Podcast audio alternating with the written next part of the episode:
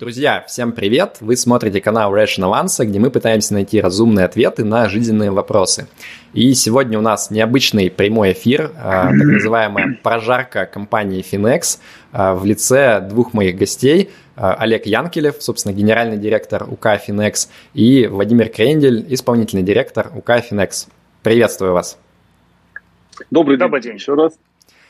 Для тех, кто нас смотрит в прямом эфире, напомню наш формат первое время, где-то, наверное, час, может быть, даже полтора мы поговорим втроем. Я задам все вопросы, которые э, накопились э, к Финексу у меня лично и то, что вы в чате задавали до этого. А потом уже у нас будет открытый микрофон, где можно будет э, поднять руку и задать свой вопрос. А, также два слова о формате. Собственно, это прожарка. То есть я буду играть роль такого максимально а, вредного, въедливого инвестора, который задает каверзные вопросы.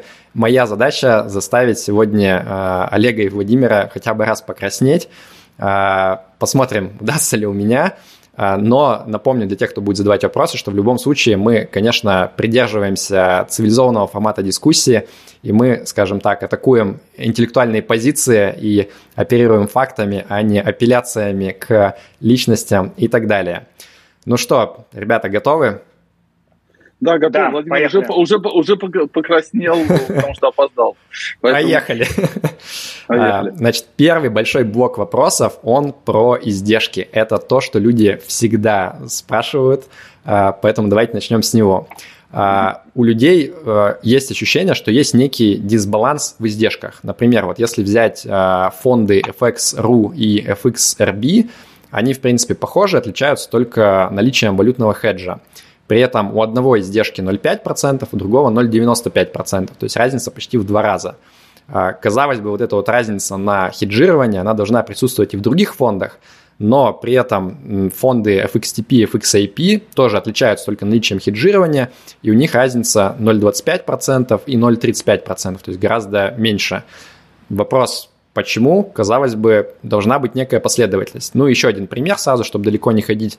Э, новый фонд FXEM на развивающемся рынке, который недавно вышел, он имеет э, комиссию или будет иметь, я не знаю, как правильно говорить, 0,7%. При этом, как мы помним, старые фонды, ну, типа FXUS, FXD, FXCN, страновые, они имеют комиссию чуть повыше, 0,9%. Опять же, вопрос, как бы, вот в чем логика этих различий и ожидается ли какое-то уравнивание комиссий по разным фондам? Я возьму этот вопрос. Э, смотри, э, как принято говорить на пресс-конференциях, это отличный вопрос. Э, я скажу совершенно по-другому. Это качественно неправильный вопрос. Объясню почему. На самом деле инвестора должно волновать что? Должно волновать, как он может добиться собственных целей с теми инструментами, которые есть. Вот попытка узнать, почему эта шестеренка покрашена в синий цвет, а это покрашено в красный цвет, это на самом деле не то, чем в принципе должен заниматься инвестор, профессиональный, начинающий инвестор, а, когда он разбирается в том, как ему составить портфель можешь ты использовать э, эти инструменты для достижения своей цели? Подходят ли они тебе? А, в этом классе активов ты можешь их сравнить с другими классами, э, с другими инструментами или нет? Если они по разным параметрам оказываются подходящими тебе, используй.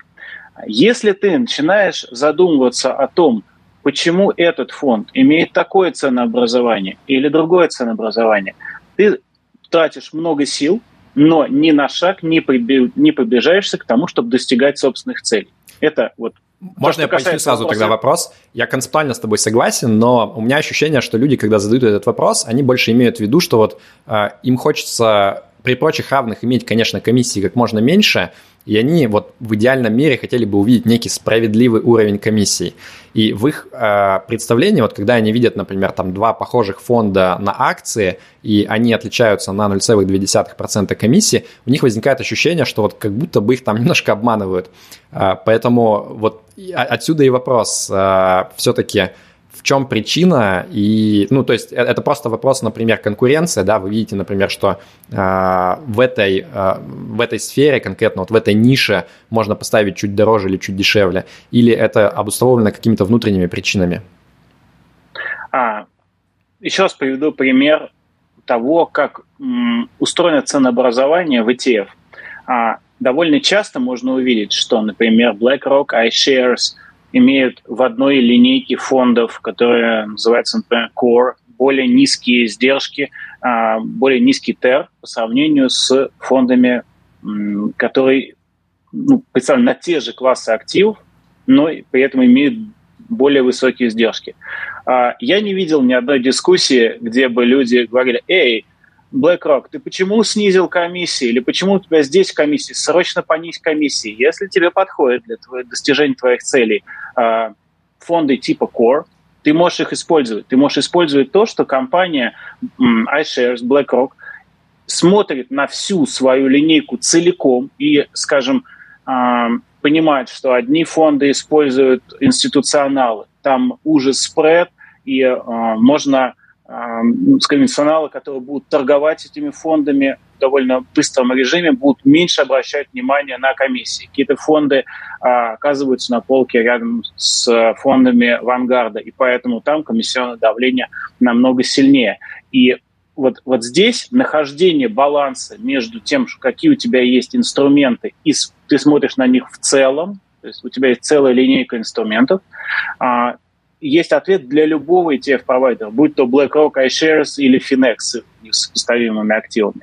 Поэтому а, мой ответ в том, что мы стараемся сделать так, чтобы инвесторы в каждом а, в классе активов могли находить а, среди наших инструментов подходящий для себя с очень, как то сказать, конкурентным, конкурентной комиссией, чтобы она не была запредельно и выдавливала этот продукт с полки. А, ну и понятное дело, мы находимся в состоянии конкуренции и давно находимся не только с отечественными продуктами, но и со всем миром. Да? Поэтому а, мы не можем себе позволить, разумеется, никогда бы это не делали, а, продукты, которые, там, скажем, очень дорогие, да, так как было в открытых паевых инвестиционных фондах. И ну, мы, мы идем к тому, чтобы стараться понижать комиссии, да, и именно это э, сделано, например, в новом фонде э, FXEM, который э, в ближайшее время появится в приложениях страны, скажем так. То есть мы стараемся предлагать как можно более конкурентные издержки, Окей. конкурентные теры на продукт. Я понял. Если кратко, то ну, для конечного пользователя это просто черный ящик, и вы подбираете а, некую комбинацию тарифов, такую, чтобы с вашей точки зрения конкурентоспособно было, и люди это, собственно, брали и использовали. Давай перейдем как раз к вопросу понижения. Это вот просто самое частое, что можно на любых там форумах, чатах услышать. А, как только речь заходит про фонды Финекса, находится кто-то, кто говорит, блин, да как вы вообще можете драть людей ни за что такие гигантские комиссии, а, просто потому что люди там открывают какой-нибудь э, и трекер ETF, там находят фонды Вангарда и видят, что там комиссии раз в 20 меньше. Ну, там, если брать, например, э, фонды на США, предположим, сравнивать FXUS и соответствующий фонд Вангарда. Понятно, почему так происходило, что у Вангарда гигантский АУМ, средства под управлением, постепенно они снижали, снижали комиссии и дошли вот до очень низкого уровня. А, наверное, не совсем, ну, точнее, совсем неправильно сравнивать вас с Вангардом, но тем не менее, мне кажется, здесь есть зерно истины, когда а, люди пытаются понять, а будет ли вообще этот процесс происходить у нас. То есть вот были старые фонды с комиссией 0,9% акций. Сейчас, как ты справедливо заметил, комиссия действительно снизилась, 0,7% это действительно классно. Но, э, тем не менее, можно ли ожидать, что, например, в какой-то момент там, по тому же самому фонду FXUS или другим аналогичным фондам э, Finex начнет снижать комиссии? И если это теоретически возможно, то вот ну, что должно произойти, да, то есть там должно, э, должны вырасти средства под управлением кратно или что? Вопрос снижения комиссии, безусловно, всегда будоражит инвесторов. Я хотел бы привести цитату очень известного аналитика Тодда Розенблута, который говорил следующее. Есть очень многое в фонде, то, что важнее комиссии.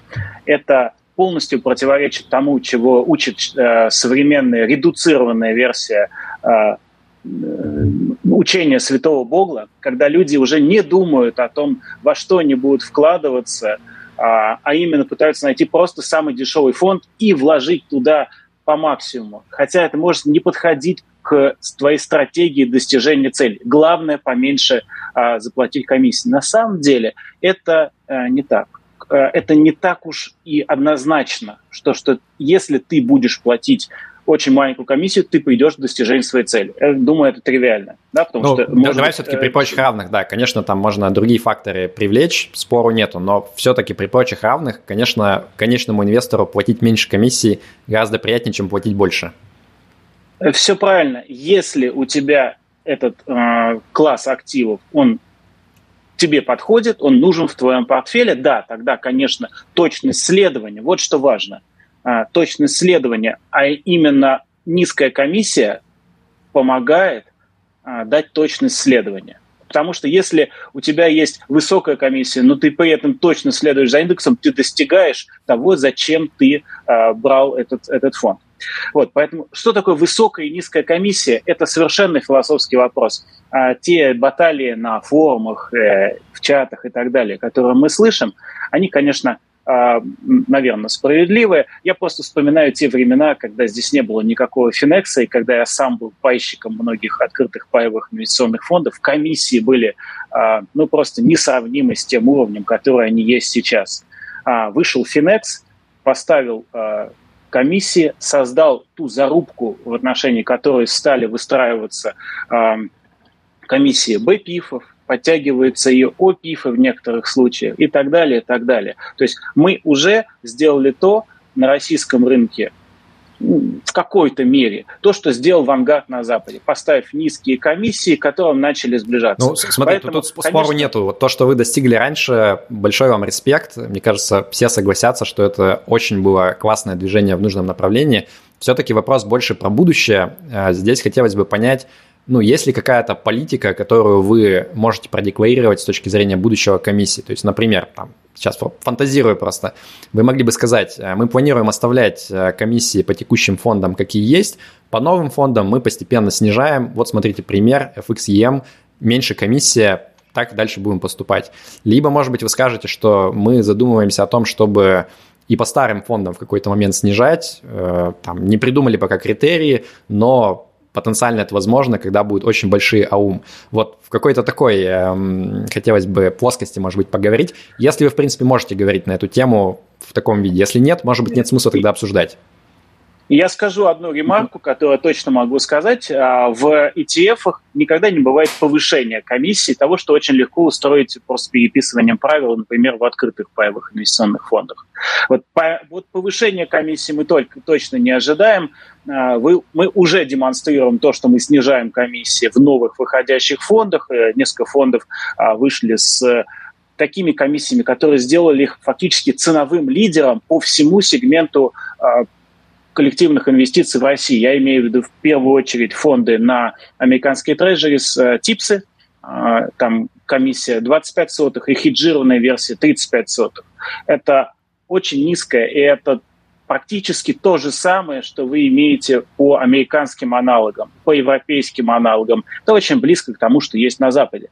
А, да, есть сегменты там, где вот эта разница, она достаточно большая. Ведь люди, а, говоря о феноменальных э, низких комиссиях имеет в виду в первую очередь э, фонды на акции США. Если же говорить в целом про линейку Finex, здесь есть фонд золота, 45 базисных пунктов, это практически не отличается от того, что предлагает самый грандиозный, самый золотой из золотых фондов, например, э, фонд от э, State Street. Э, там, если не, ошибаюсь, 40 базисных пунктов. Разница в 5 базисных пунктов.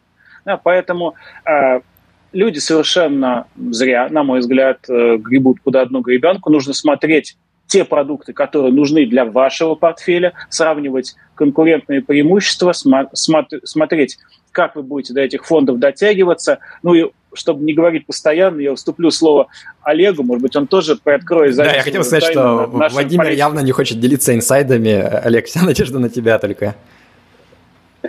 Ну, э, здесь я полностью согласен с Владимиром, что, к сожалению, существует концентра... А, вот в этой дискуссии про комиссии существует концентрация на, на нескольких фондах, у которых в Америке действительно существуют комиссии близкие, близкие к, к нулю. На самом деле, если смотреть на рынок в целом, комиссии скорее, глобальные комиссии скорее ближе к 50 пунктам, нежели, нежели к нулю.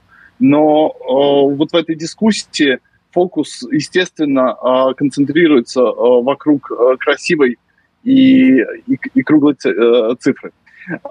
Плюс, мне кажется, что в этой дискуссии также полностью забывается, что есть американский рынок ETF, есть европейский.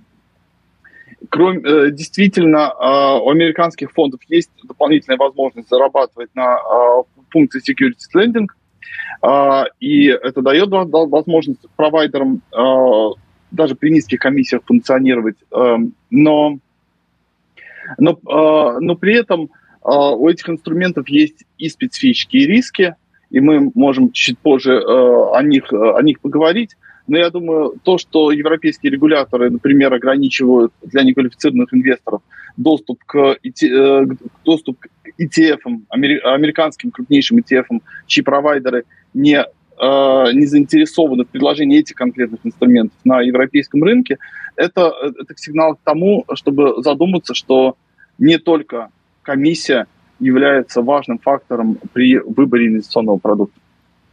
Окей, спасибо за ответы. В итоге все-таки не совсем то, что я ожидал, но принимается.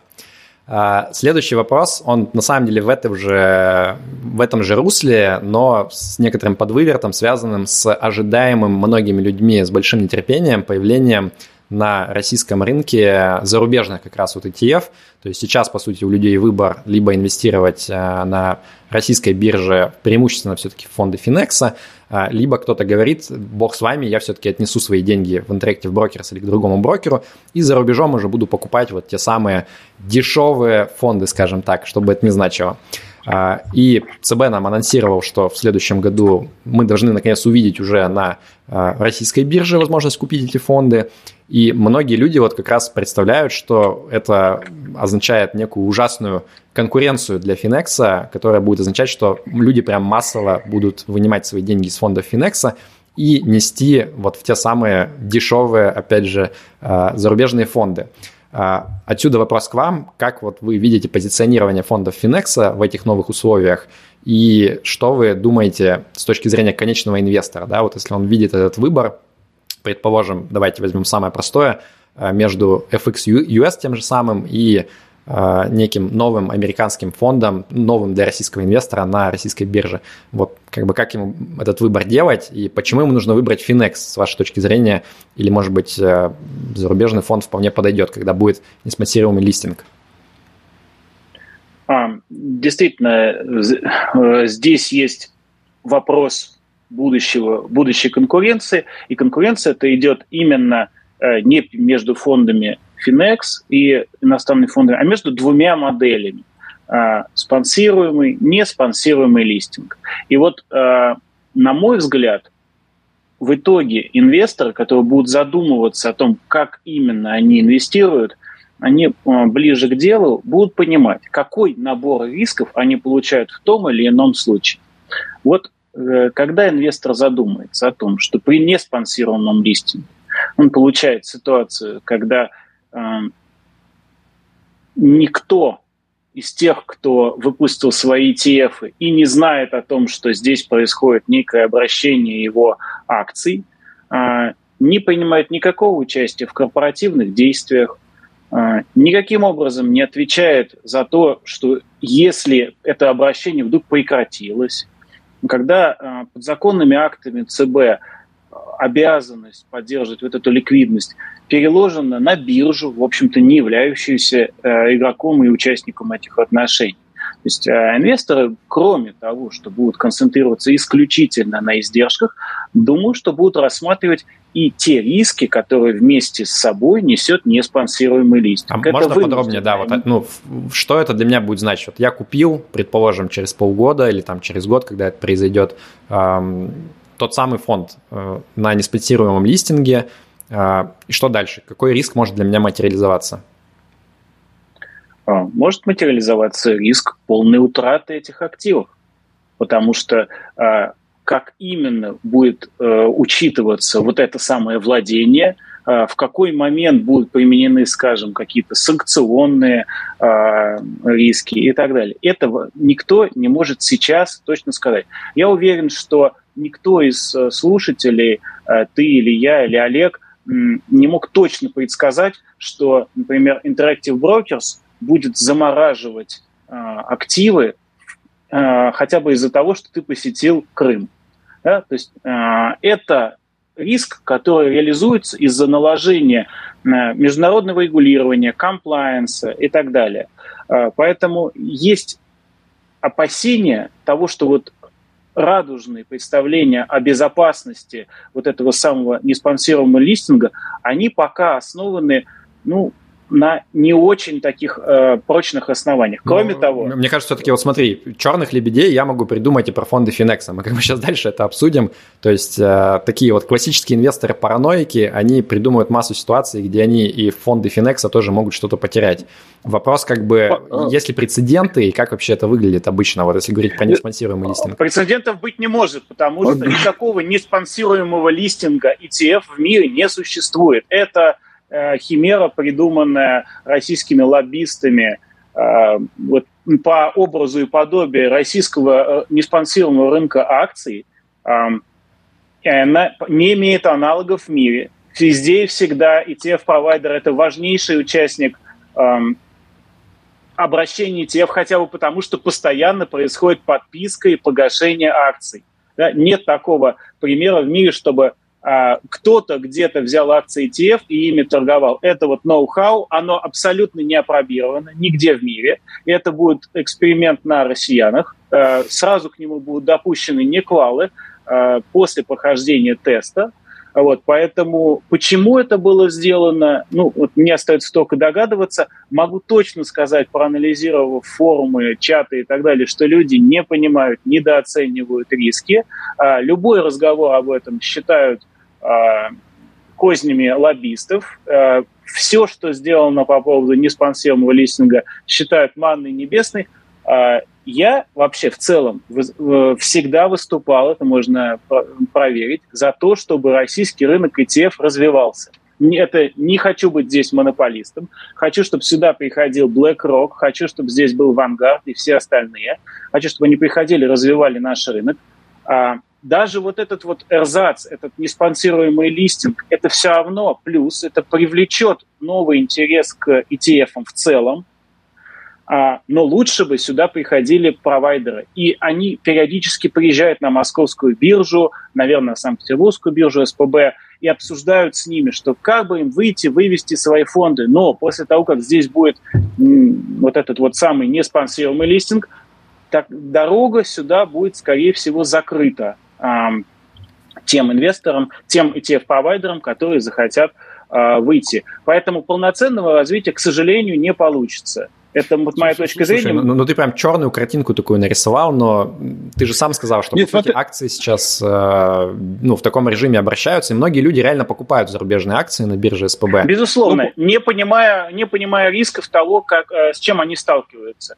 Э, насколько тонкий вот этот ручеек между отдельными биржами и э, небольшим количеством прайм-брокеров, которые осуществляют вот этот вот линк между э, США и российским, российской площадкой, э, не имея возможности не всегда качественно э, участвовать в корпоративных действиях, поэтому есть у нас обращение э, ценных бумаг? Есть. Является ли этот вариант идеальным? Отнюдь нет. Олег, извини, перебили. Ну, да, да нет, нет, у меня был, наверное, понятное дело, что в истории таких кейсов не было и э, быть не могло, и рынки э, ETF остаются разделенными. И мы видим на примере Европы э, американские провайдеры, которые действительно заинтересованы в рынке, они создают продукты для европейских инвесторов, э, отдельные линейки, потому что они также понимают, что в, в американских продуктах есть существенные налоговые риски, в, первую очередь там, применение фатки. Поэтому э, они не хотят этих проблем для своих инвесторов, перед, которыми они отвечают. И по этой причине э, создают параллельную европейскую инфраструктуру для того, чтобы доставлять те или иные решения своим инвесторам. Но по поводу, э, так как нет реальных кейсов, ну вот именно там, э, не спонсируем листинга, мы, я могу поделиться нашим опытом, который мы получили при ликвидации нескольких фондов и, э, и, при, э, и при дроблении акций. Э, потому что и могу с уверенностью сказать, что этот процесс без участия ETF-провайдера э, был бы крайне затруднителен. На практике оказалось, вот когда мы эти процессы реализовывали, э, что ни биржа, ни расчетная инфраструктура, тем более, не тем более брокеры, не готовы и, главное, ни, ничем не могут помочь инвестору э, в, э, в случае реализации даже примитивных корпоративных действий. Э, мне лично пришлось по каждому из этих кейсов э, в, в процессе их реализации связываться с, э, с НРД, с группой Москов, с московской биржей, с, с депозитариями брокеров для того, чтобы э, выплаты произошли своевременно, а, э, а на счетах клиентов э, появилось то, что должно было появиться в случае дробления правильное количество бумаг э, с правильной ценой, на ну, в случае ликвидации своевременное получение денег. Я просто, несмотря на то, что мы проталкивали этот процесс практически в ручном режиме, например, при, ликвида... при ликвидации фондов, многие инвесторы жаловались, что а, они получили деньги а, через неделю, кто-то кто больше. И проблема была не на стороне провайдера. А, у меня были уведомления от НРД, что деньги своевременно получены, но дальше инфраструктура не была способна обработать. И я не очень представляю, как эта процедура могла быть реализована без нашего участия. Просто на самом деле вообще концепция неспонсируемого листинга, как, эти, э, как акций, так и ETF, это в целом всем понятно, на самом деле, что это, регулятор, э, что это уже регуляторная ошибка. Просто э, кажется, что если совершить одну регуляторную ошибку, то ее, возможно, можно поправить другой. Это, это не так. Это, это ошибка, и э, она неминуемо приведет к проблемам и разочарованию инвесторов. Потому что, как мы там несколько минут назад говорили, для долгосрочного инвестора его единственный друг, на самом деле, не расходы, да, там не, не комиссии. Э, комиссия это враг. А его, да, а, а на самом деле время. Время, способность э, следовать своей целью, э, своей цели. И в этой ситуации частичная или полная утрата активов по любым причинам на самом деле для него будет, э, будет фатальный. Окей. И тут, даже если у этого события тут, тут люди небольшая... Не спорят.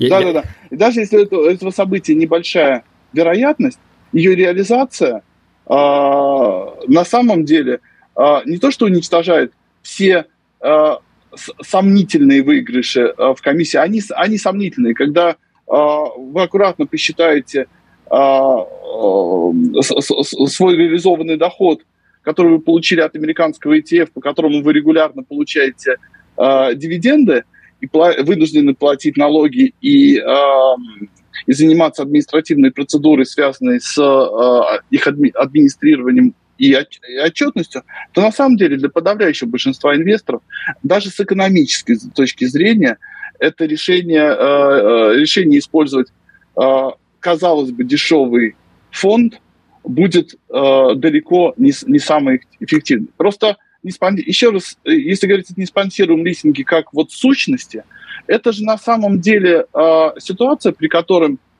производитель продукта, да, ни сном, ни духом не знает о том, что его бумаги будут обращаться на какой-то, на какой-то площадке. То есть это эквивалентно тому, что мы наблюдали в 90-х годах да, с серым импортом автомобилей. Только, одна, э, только между автомобилями и фондами, есть большая разница. Если автомобиль был качественный изначально, то, в принципе, он какое-то время поездит, и отсутствие э, сервиса или запчастей не, не будет проблемой э, через, э, через 5 минут. И появление новых моделей не, не заставляет автомобили, произведенные ранее, остановиться. Да? Наверное, такое, может быть, будет в будущем с Теслой, когда одной кнопкой устаревшую модель можно будет остановить и всех подтолкнуть покуп, покупки новой. В случае ETF это не так. Жизнь инвестора, взаимодействие инвестора с ETF-провайдером он этого не осознает в, в, реаль, в реальном времени. Она продолжается. И она продолжается все то время, которое вы, э, владе, э, вы владеете фондом. Давайте Поэтому я подытожу. Я бы... Ну, ну да, мне да. кажется, что позиция понятна, интуитивно я как бы согласен, что точно какие-то шероховатости и риски, наверное, есть. Как оценить, насколько они велики и насколько они могут быть фатальны, если честно, мне непонятно. Два пожелания в связи с этим.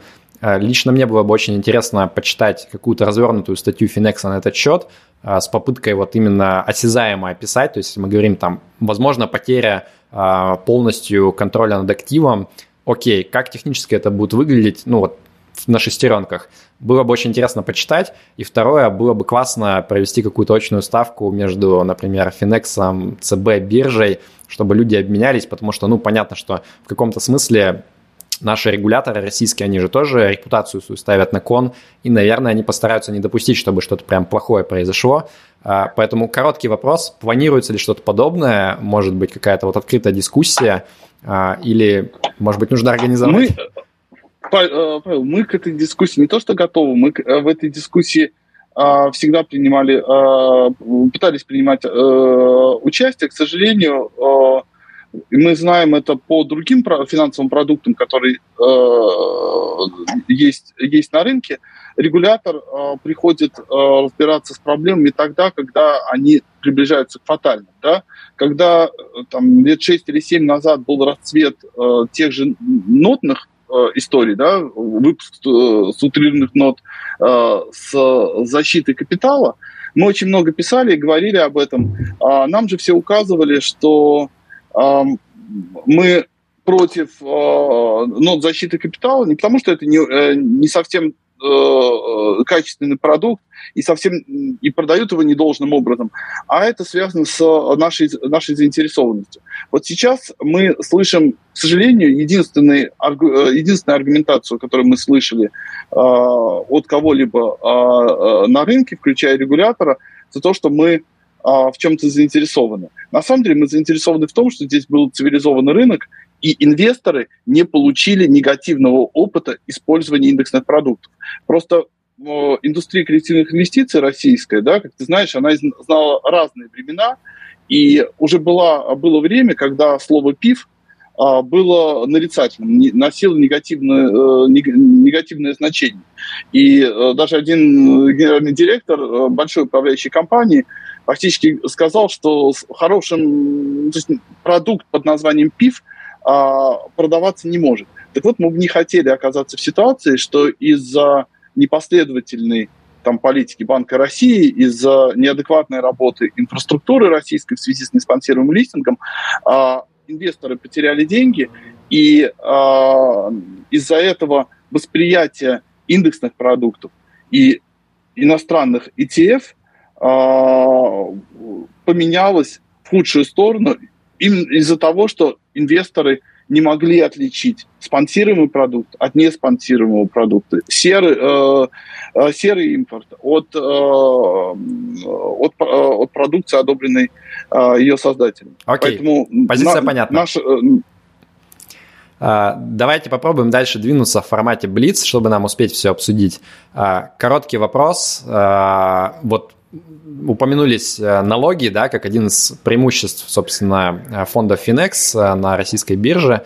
Сейчас в последнее время идут какие-то такие, не то чтобы ну, разговоры, слухи, не знаю, веяния про то, что ЦБ намекает, что нечего давать налоговые льготы каким-то непонятным зарубежным ценным бумагам. Люди должны инвестировать вот в российские ценные бумаги на российском фондовом рынке.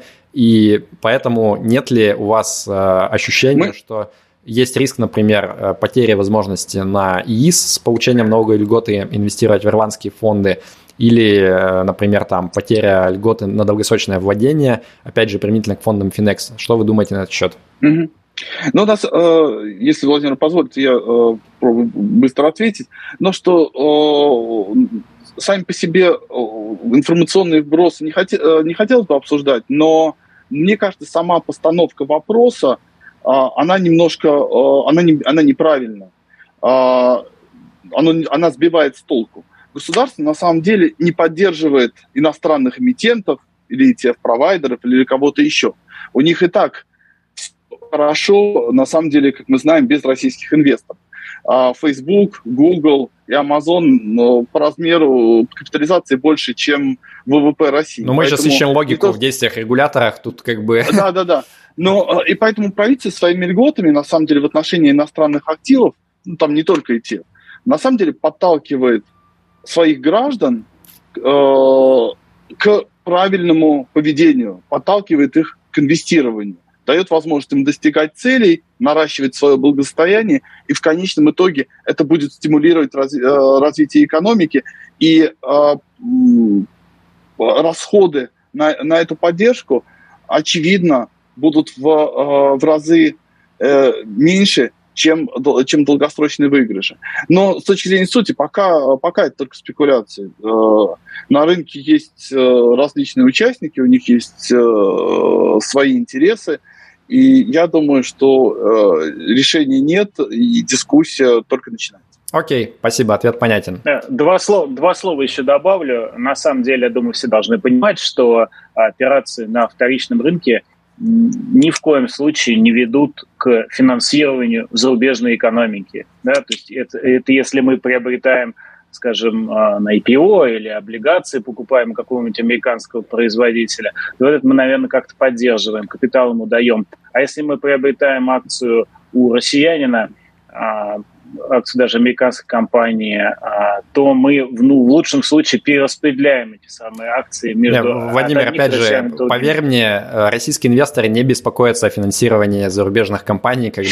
Единственное, о чем они беспокоятся, это о решениях регулятора, которые не поддаются логике. Поэтому я думаю, эту ветку а, можно даже не обсуждать, как бы насколько это разумно делать так или не так. Поэтому мы, мы верим в то, что политика Минфина, государства, она достаточно продуманная. Если взят курс на то, что поддержан диверсифицированный портфель, так оно и останется. Давайте в это верить. Окей, понятно. Следующий блок, любимый всеми, риски. Вот мы начали как раз уже говорить про риски. А, первый вопрос. А, Владимир, мы с тобой а, где-то год назад, по-моему, записывали длинную череду роликов про разные риски ETF. В описании будет ссылка на них. И ты вот прям подробно расписывал о том, как прекрасно регулирование USITS, как оно защищает со всех сторон, там кастоди, администраторы, ничего плохого случиться не может. И был странный случай с фондом от ITI, RUSE, когда у них вот как раз нарушился этот механизм связи между э, э, стоимостью чистых активов фонда, того, что находится внутри, и, собственно, ценами на бирже, по которым он торгуется. Там просто все пошло в разнос в разные стороны. У них, судя по всему, какие-то технические проблемы, если я правильно понял, возникли вот с механизмом создания новых пакетов обмена. И как-то так получилось, что вот на мой взгляд обывательский, никакой защиты со стороны юсиц не произошло. Как-то просто все ну, какой-то хаос начался, и даже были мнения, что вот если бы это был бы там биржевой пиф, например, по российским законам, то уже в этот момент бы начали какую-то процедуру его урезонивания, а тут получилось как-то непонятно. В связи с этим, в связи с этим вопрос как бы, как так, что юстиц, получается, не так уж хорошо защищает права инвестора? Ну, на самом деле, если Владимир позволит, я, я прокомментирую на самом деле вопрос нам адресуют э, очень давно. Мы какое-то время э, не отвечали на него публично, потому что рассчитывали, что вопрос, на вопрос должны ответить в первую очередь биржа и, собственно, российский, российский регулятор. Дело в том, что европейское, европейское регулирование приравнивает биржевое обращение и э, норм, то есть норм, нормальное биржевое обращение возможности непосредственного погашения, погашения в фонде. А, и а, если говорить о конкретном кейсе, действительно у ITI возникли проблемы с процедурой а, подписки и погашения, что в значительной степени было связано с выбором не самой качественной инфраструктуры для, для реализации Э, своего, э, своего инфраструктурного решения. То есть действительно имела место ситуация, при которой фонд систематически нарушал условия допуска и обращения на российской бирже. Соответственно, если бы торги бумаги были приостановлены, то возникло бы, собственно, нарушение фундаментальных требований к USITS фонду, которое и должно было открыть инвесторам доступ к прямому погашению непосредственно в фонде через, э, через инструментарий, доступный у администратора.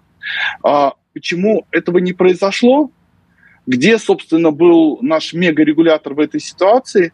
Почему он не остановил торги этим инструментом? На самом деле в этом, в этом ключ, э, ключевой вопрос. Потому что э, регулятор не сделал то, что он должен был сделать в соответствии с собственными правилами и регулированием. И э, здесь на самом деле возникает связанный вопрос. А как будет вести себя биржа и регулятор в, в случае появления на рынке э, фондов, чьи провайдеры даже теоретически не будут э, обязаны перед инвесторами? То есть с учетом опыта по фонду, фонду Руся, на самом деле, на мой взгляд, ответ очевиден. Инвесторы просто будут предоставлены сами себе и рассчитывать, э, им не стоит рассчитывать на эфемерную защиту со стороны инфра, э, российской инфраструктуры или российского регулятора. Поэтому еще раз это вопрос к, э, к регулятору, к бирже, почему торги не были остановлены, потому что с остановкой торгов процедура, э, прописанная в европейском регулировании, и за, за которую отвечает администратор фондов ITI, должна была быть запущена. Ну, в общем, Надеюсь, как, что как в том когда... анекдоте получается, да, что USITS очень надежно, но есть нюанс. Э, российский регулятор нет, тоже нет, должен... Нет, э, к надежности USIS нет никаких вопросов по всему миру. Это, в принципе, действительно один из самых востребованных продуктов, будь то это в формате ETF или в формате фондов. Я думаю, все знают, что это буквально триллионы долларов. Вот, э, в добавление короткого блиц-режиме я скажу. А, мы о возможных проблемах и рисках предупреждали достаточно давно нам писали о том, что негоже э, держать на сайте презентацию, разбирающую э, конкурентов и, э, так сказать, э, коллег по цеху, да, но мы все-таки указывали на то, что это не первоклассная инфраструктура, и что у нее есть риски, э, уже не работающие там руководители ITI нам писали, просили эту презентацию снять. Э, мы были честны с инвесторами, мы эту информацию предоставляли, риски реализовались, но теперь а, вопросы вместо того, чтобы сказать, да, ребята из Finex, а вы были правы, когда нас предупреждали. Теперь, а, собственно говоря, например, на этой прожарке, да, вы приносите эти вопросы нам и говорите, эй, Finex, как же так, почему ты не отвечаешь за а, других коллег? Вот мы поэтому и говорим, а, ребят, смотрите, мы сделали так, что у нас первоклассная инфраструктура. У нас э, администратор сети, он никогда не потеряет э, доступа к Евроклиру или э, что, потому что может быть какие-то технические проблемы. Вот. Поэтому мы ставим на надежность. Мы много вложили в то, чтобы наша инфраструктура была а, абсолютно первоклассной. А, у нас такой же администратор, как у BlackRock. Мы, в общем, довольно уверены в мощности нашей инфраструктуры. Окей, ну я просто поясню, почему вопрос возникает. Э, мне кажется, что обычному инвестору он, конечно, не может особо отличить э, вот по существу ответы на эти вопросы. И обычный инвестор понимает, что если бы он у ITI спросил год назад, ITI бы ответил примерно то же самое, вот что ты сейчас сказал. Для слуха обычного инвестора это бы прозвучало так же, что у них классная инфраструктура, все будет хорошо, Поэтому у людей была вот эта надежда, что зарубежная инфраструктура, правила USITS, они как бы защищают все-таки от всего, скажем так, но выяснилось, что все-таки вот есть какой-то нюанс, который иногда позволяет вещам идти не туда, куда надо, и тебе как бы недостаточно верить в USITS, тебе еще нужно, ну, условно, э, для, например, фондов Finex убедиться, что ты именно вот самому Finex доверяешь и, и так далее. Вот, наверное, не, не вопрос. Здесь даже не только, здесь не вопрос, э, Finex доверяешь или нет да, в конечном итоге а, инфраструктуры ETF, а, то, о чем мы уже говорили, это достаточно дорогое удовольствие. Да? Для такого а, для провайдера а, типа Finex а, инфраструктура а, обходится приблизительно в 5-7 миллионов долларов в год. И, собственно, в значительной степени большая часть этих а, расходов у любого ETF-провайдера приходится на кастодиана и администратора. Собственно, они реализуют, они реализуют техни, все технические процедуры, включая процедуры контроля, и они же э, в случае проблем реша, помогают инвесторам своевременно получить свои деньги. Но дальше, кроме этого, все-таки и, собственно, поэтому мы, полагаю, выстраивая свою инфраструктуру, использовали только первоклассных контрагентов. Но все-таки я бы еще раз обратил внимание на то, что Евро... и мы на эти вопросы также отвечали, Э, про взаимосвязь э, вторичного рынка и, э, и ситуации, когда возникают условия для, погаши... для прямого погашения в фонде. Условия, к сожалению, биржа и регулятор российские не выполнили свой функционал, не остановили торги, соответственно, остановка торгов запустила бы евро... европейскую процедуру. Просто европейский регулятор действительно не мог э, себе ну, представить такой ситуации, что а, э, локальные, э, локальные регуляторы на, на бирже, где будут обращаться продукты, не выполнит, не выполнит свою В общем, функцию. Россия, как всегда, впереди планеты всей. Окей, поехали дальше. Вопрос про Китай. Последний год все очень много штормит в новостной сфере, ну и на фондовом рынке, в общем-то, в отношении Китая. У меня такой двухступенчатый вопрос. Вот есть фонд FXCN э, на китайские акции. Э, предположим, я в него проинвестировал. Что произойдет, если вот как там было с несколькими компаниями, ну точнее Диди на слуху, что-то еще, по-моему, было, э, если начнется делистинг с американской биржи, что будет с фондом FXCN? Как это повлияет на меня как на конечного инвестора? Буду ли я видеть, ну, помимо а, понятно, что есть всегда риск снижения цены рыночной из-за негативной реакции рынка. Это как бы все понимают, это нормально. А, но есть ли риск такой, например, что в какой-то момент американцы заделистят у себя всех подряд абсолютно, и окажется, что половина того, что было в XCN, вот а, как-то потерян контроль и потеряно право собственности, как вот мы сейчас обсуждали? Ну, во-первых, сам по себе э, делистинг никак на, э, на право собствен, собственности не влияет. Если говорить о кейсе, э, недавнем кейсе, который активно обсуждается вокруг DD, э, речь идет о не делистинге, а релистинге в, в Гонконг. В этом смысле вообще э, э, никак, ни, ситуация никак не затронет фонд. Фактически э, фонд начнет использовать Э, вместо бумаг, обращающихся на американской бирже, начнет использовать э, бумаги, обращающиеся в Гонконге, э, на, в краткосрочном периоде это может повлиять на временное падение стоимости акций того или иного эмитента, но вообще говоря, никак не окажет, никакого влияния не окажет на долгосрочную историю с учетом глобальности рынка и с учетом того, что у подавляющего большинства глобальных инвесторов, глобальных фондов есть э, отлаженный, до, э, отлаженный доступ на гонконгскую биржу. Кстати, нельзя сказать о российских биржах. Вы, наверное, прекрасно знаете, что э, ни у московской биржи, ни у Санкт-Петербургской биржи нет э, отлаженного процеду, отлаженной процедуры доступа на, э, на Гонконг, и эм, это связано с, э, с особенностями налогового, э, налогового режима, который существует на, на этих площадках. Поэтому в случае, если вы используете ETF, в частности фонд Finex на Китай, это, э, эта проблема вас никак затронуть не может.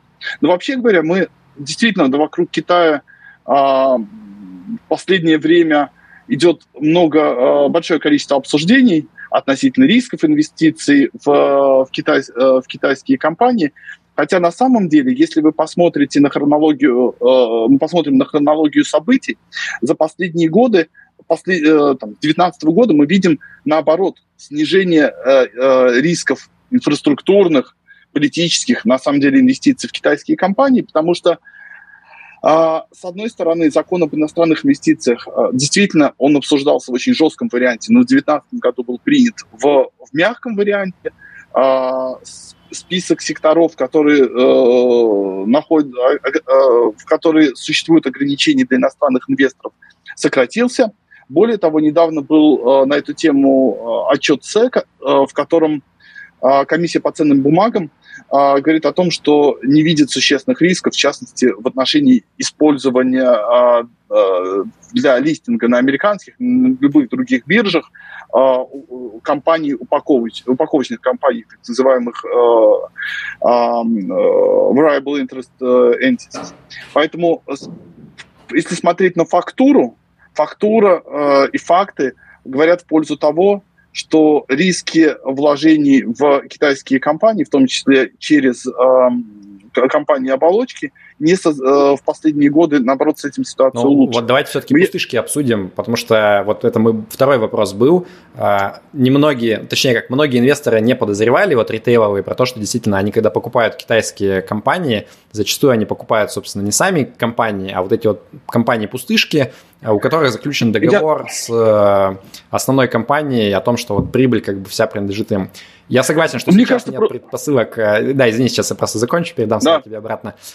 Сейчас действительно, наверное, нет предпосылок говорить о том, что вот Китай там вот-вот запретит такие компании, но теоретически, опять же, кто знает, черный лебедь может прилететь, наверное, в какой-то вселенной такое может произойти, когда китайское правительство просто скажет, все, мы передумали, все вот эти технологические, технологические компании, они на самом деле наши китайские, а вот эти вот компании-пустышки, они как бы вообще по боку, это все не считается.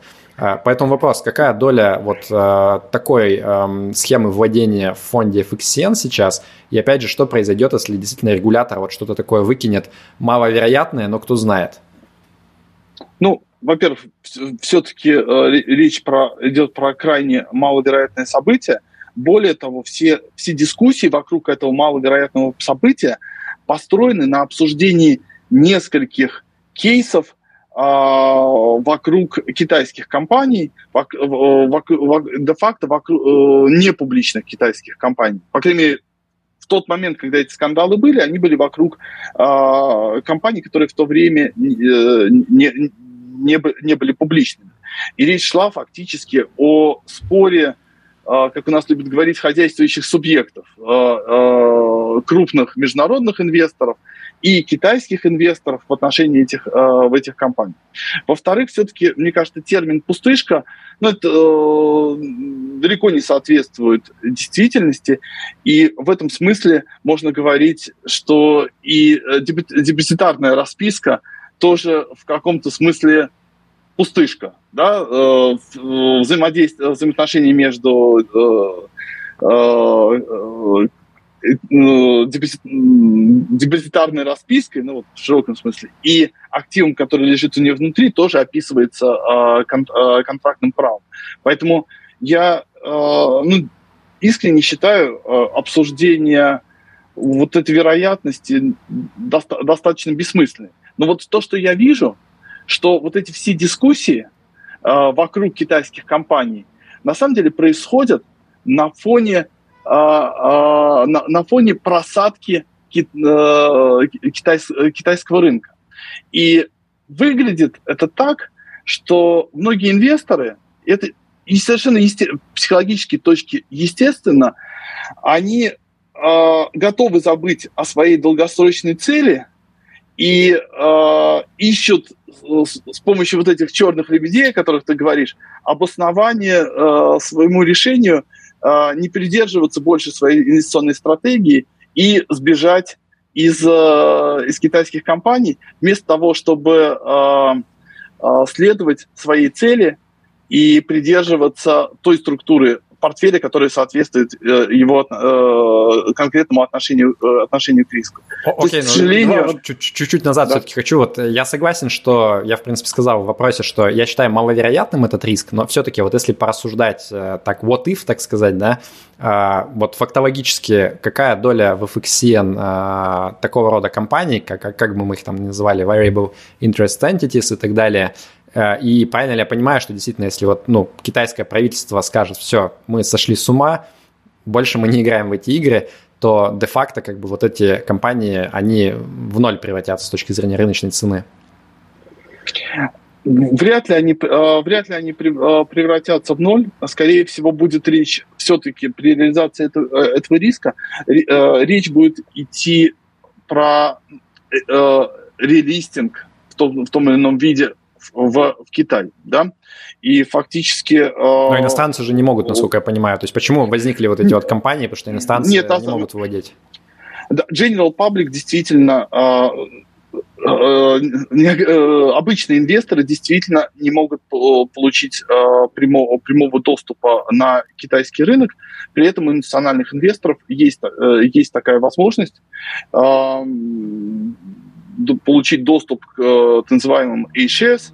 У нас есть такая возможность. Поэтому, соответственно, если нашим индекс-провайдерам в результате подобного рода действий будет принято решение о переходе на бумаги, а, обращающиеся в Китае, мы а, сможем а, эту историю реализовать. Есть более простые способы это использование в каких-то случаях синтетической репликации – а, для доступа к китайскому, китайскому рынку, она очень эффективна с налоговой точки зрения, например. Либо воспользоваться классическим, а, классическим путем а, и приобрести часть компании на китайском рынке. Okay. Но опять же, повторяю... По, по доле все-таки есть, ну, есть примерная информация, сколько, сколько таких компаний вот внутри FXCN? Я в моменте... Но мы, мы не ведем такую статистику, и ни один из фондов э, так вот сходу не называет эту статистику, по крайней мере, у нас нет э, а, Ну окей, без проблем. Э, просто потом я добавлю, наверное, в описании, если... Да-да, мы не, стесня... то есть мы не стесняемся назвать эту, э, точно не стесняемся назвать эту цифру. И, э, опять же, э, дело в следующем. Здесь важно, важно понимать, как происходит процедура допуска того же там FXN, любого другого европейского фонда на рынок. Да? Любой из наших фондов э, доступен неограниченному кругу инвесторов. И, собственно, поэтому при процесс авторизации фондов в Европе фундаментально отличается от процесса авторизации фондов в России. В России ты, э, ты штампуешь э, проспекты по стандартному формату, никто, э, регулятор не проверяет, как ты будешь достигать инвестиционной цели, с какой трекинг error, анализировать ликвидность, э, риски и все остальное. Вот, э, собственно, э, прежде чем получить авторизацию, мы дали необходимую информацию регулятору, и регулятор получил должное представление о том, что даже в случае реализации негативных сценариев в отношении тех или иных активов у нас будет возможность либо вернуть инвесторам деньги, либо Э, либо продолжить э, эффективное повторение индекса. Э, это стандартный, стандартный процесс, и он действительно выглядит иначе, чем в, чем России. Я никогда не слышал, что, например, Банк России запрашивал у, у управляющей компании биржевого или открытого фонда детали относительно структуры, ликвидности отдельных бумаг, которые, он, э, которые управляющий будет покупать фонд, как он будет достигать э, точности исследования. То есть все эти, все эти вопросы вокруг, вокруг рисков, они пристально анализировались как на уровне управляющей компании, у которой есть э, ответственность, так на уровне фонда, так и на уровне европейского регулятора, который открыл доступ к этому продукту неограниченному кругу инвесторов, а не только инвесторов. Окей, понятно. Поехали дальше. Два, а... два слова, которые мне очень хотелось бы сказать, мне кажется, это очень важно. А, все эти вопросы относительно ВИЭ, структуры, э, ограничений и так далее, они касаются конкретно FXCN, они касаются любого фонда, который инвестирует в соответствующие китайские акции, будь то iShares, Vanguard, э, Emerging Markets и так далее. Поэтому констатация конкретно на FXN это совершенно э, ну, непродуктивно, да, то есть это вопрос в том, как вообще вы относитесь к китайским активам. Второе, я хотел бы заострить то, что сказал Олег. Смотрите, инвесторы начали задумываться о рисках и додумывать их, и думать о черных лебедях после того, как увидели снижение китайского рынка. Можно протестировать свое собственное отношение к снижению а, того или иного рынка на рынке Китая. Если у вас был Китай, и после того, как вы а, получили вот такую вот довольно длительную уже просадку, вы начали себе придумывать ужасы коммунистического режима, не, э, ненадежность ВИЭ, какие-то другие вопросы, технологические дисбалансы и так далее, и так далее. Подумайте, возможно, вы себе льстите, что вы не будете делать так, э, если будет снижаться рынок США. Подумайте, может быть, ваш портфель слишком рискован для вас. Это очень важно. Если вас заботят эти вопросы, возможно, вам стоит задуматься о структуре портфеля. У меня от последнего спича твоего возникло прям вот это воспоминание мема, где там два берега и подписи типа э, их э, надуманные, э, точнее, риски, наши серьезные риски, в общем, неспонсируемого листинга. Ну ладно, это Наши смешно, когда рассказываю. Да, да, да.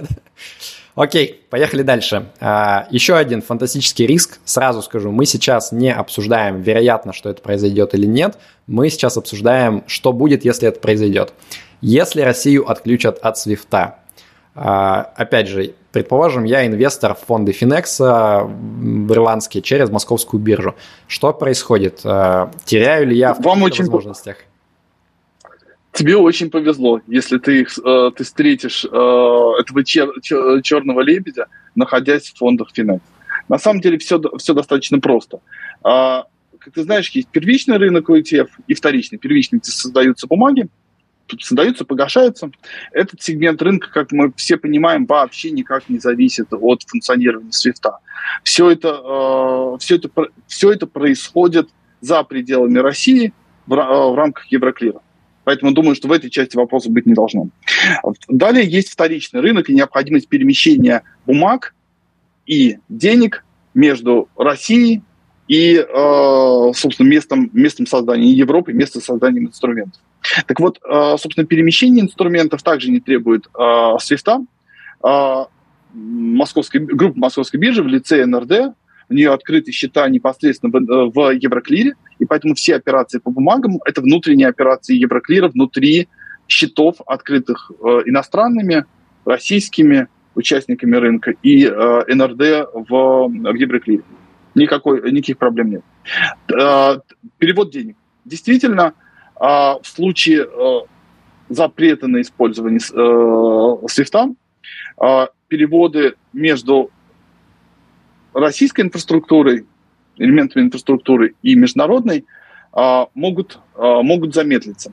Это потребует от а, маркетмейкера использования большего, большего объема капитала.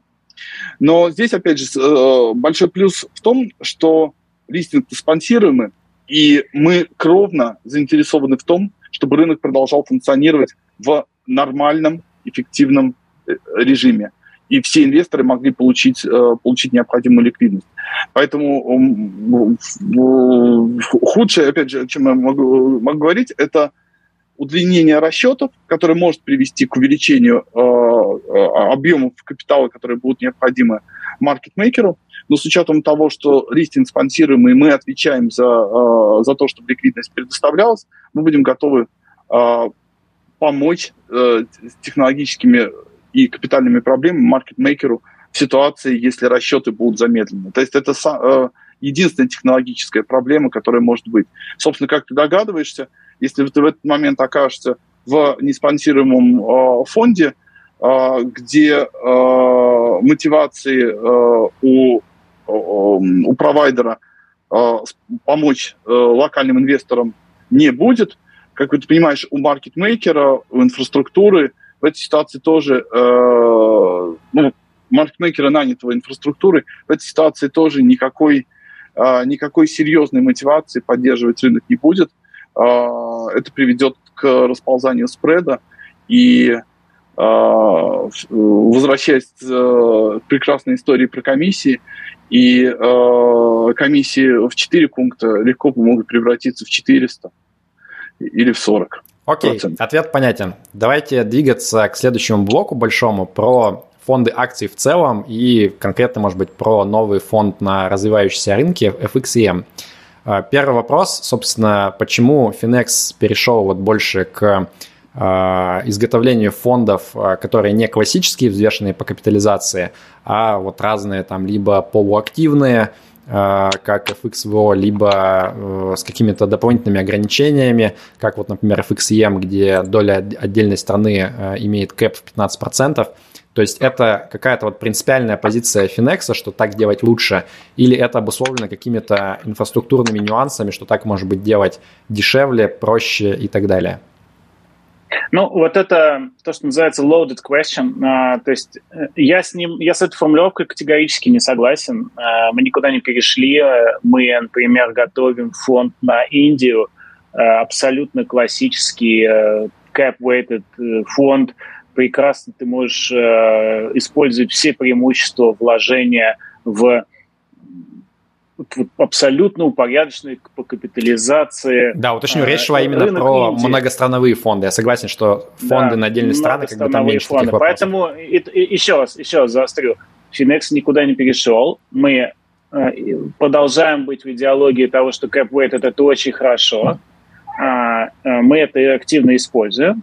Вот, поэтому нас пока в идеологическую корзинку перекидывать не надо. На FXVO это тоже совершенно не активный фонд, да, то есть это фонд, э, то, что называется rules-based, там есть четко записанные правила, как э, все происходит в индексе.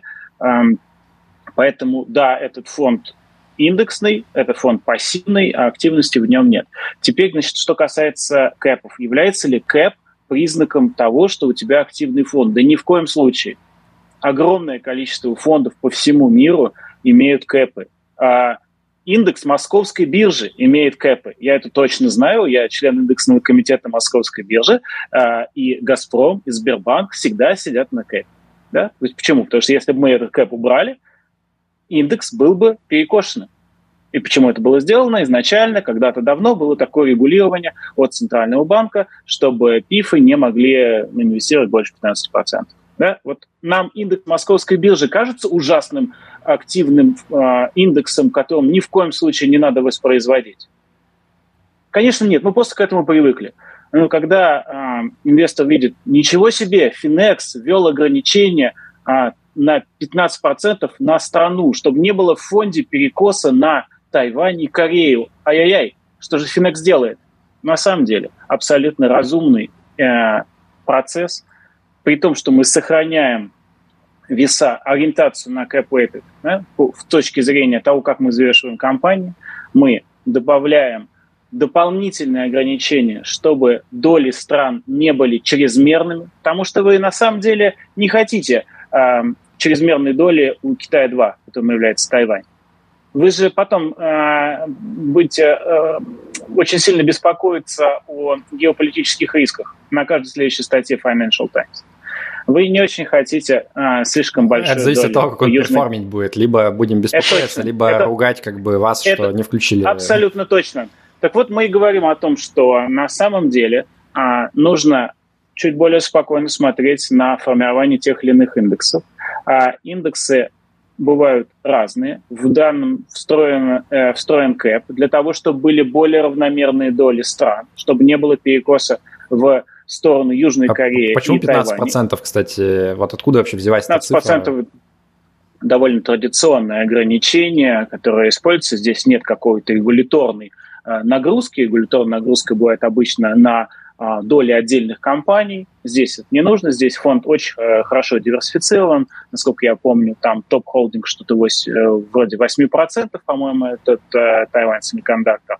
В целом фонде там а, в индексе порядка 380 компаний, то есть это идет реальная широкая диверсификация, 15 а, стран, и причем это все довольно-таки значимые страны, это и Бразилия, и Мексика, и Южная, Южная Африка, и так далее, и так далее. То есть мы увидим с помощью этого фонда такой базовый кирпичик, а, с помощью которого можно добавлять и к Китаю, и к Индии, и если захочешь, к России.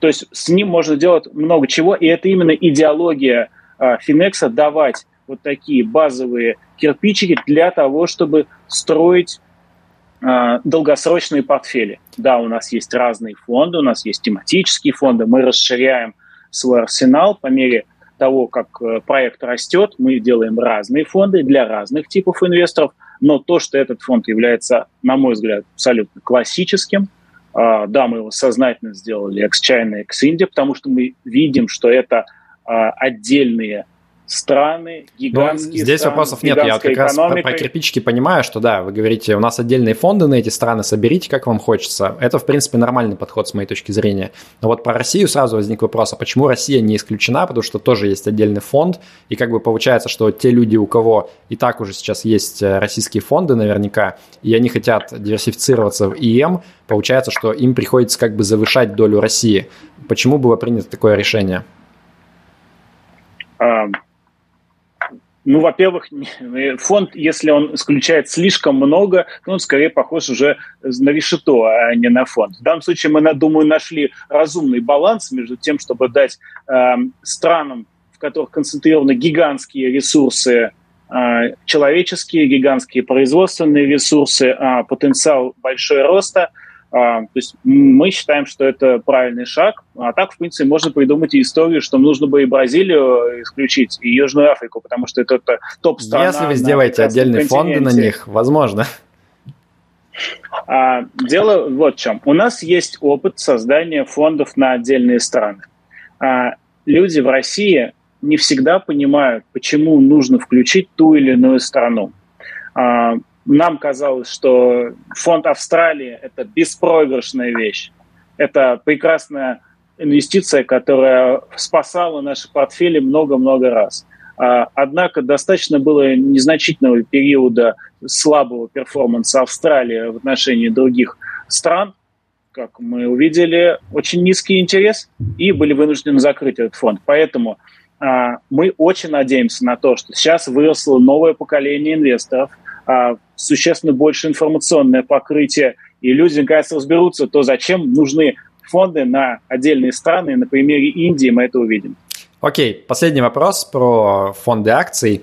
А, люди спрашивают, почему в новых фондах достаточно мало бумаг с их точки зрения, потому что ну, на зарубежных, а, в зарубежных фондах часто там речь идет про тысячи бумаг, а здесь как бы вроде с одной стороны достаточно большая география, да, там целые реги- макрорегионы, с другой стороны количество бумаг не такое большое, и при этом это, ну, по большей части large cap, да, то есть туда не попадают а, средней капитализации, малой капитализации компании, при том, что, ну, там есть мнение, что все-таки вот хотелось бы скажем так, более широкий рынок получить, если вдруг там будет сохраняться какая-то премия потенциальная для small cap и так далее. Ну, а, Поэтому вопрос, ну, я почему отвечу. такое решение, и нет ли планов переходить к более широким индексам в будущих фондах? Да. А, когда нам задают похожие вопросы, я спрашиваю, а сколько нужно действительно компаний, чтобы передать динамику индекса? В ответ те же самые люди, которые задают этот вопрос, они обычно отвечают – да я знаю, что 200 компаний – это прекрасно для того, чтобы передать динамику индекса. Мне так, для психологического комфорта. Экономика и финансы – это не всегда про психологический комфорт. Это иногда про то, э, где находится большая э, ожидаемая доходность. И если вы мне скажете, что э, вы уверены в том, что, например, в той части индекса, которую мы не затронули, двумястами компаниями развитых рынков в FXDM, там где-то есть дополнительная доходность, я вам скажу, пожалуйста, покажите мне такие исследования. Этих исследований на самом деле нет. А, потому что вот этот сегмент а, мы взяли фактически, если так заострять, мегакапс. Да, мы сделали 200 крупнейших компаний развитых рынков. Это фактически, учитывая широкий диапазон этих стран, это собранные самые гигантские корпорации – а ставка эта по-прежнему оказывается достаточно успешной. А, этот фонд а, идет, ну, показывает на том участке, котором он работал, более высокую динамику, чем большинство international компаний, а, international фондов. Поэтому а, говорить о том, что точно есть дополнительная какая-то доходность в large cap, но не mega cap, да, вот таких исследований просто нет по developed markets.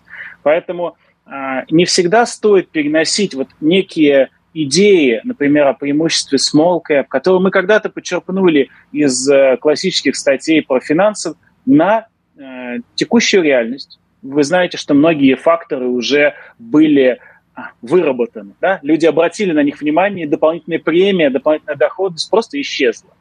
Поэтому 200 компаний. Это вполне достаточно для диверсификации. Если мы посчитаем а, эффективное количество бумаг, есть такой показатель, окажется, что у фонда с 200 бумагами и, например, 500 бумагами это очень похожие показатели.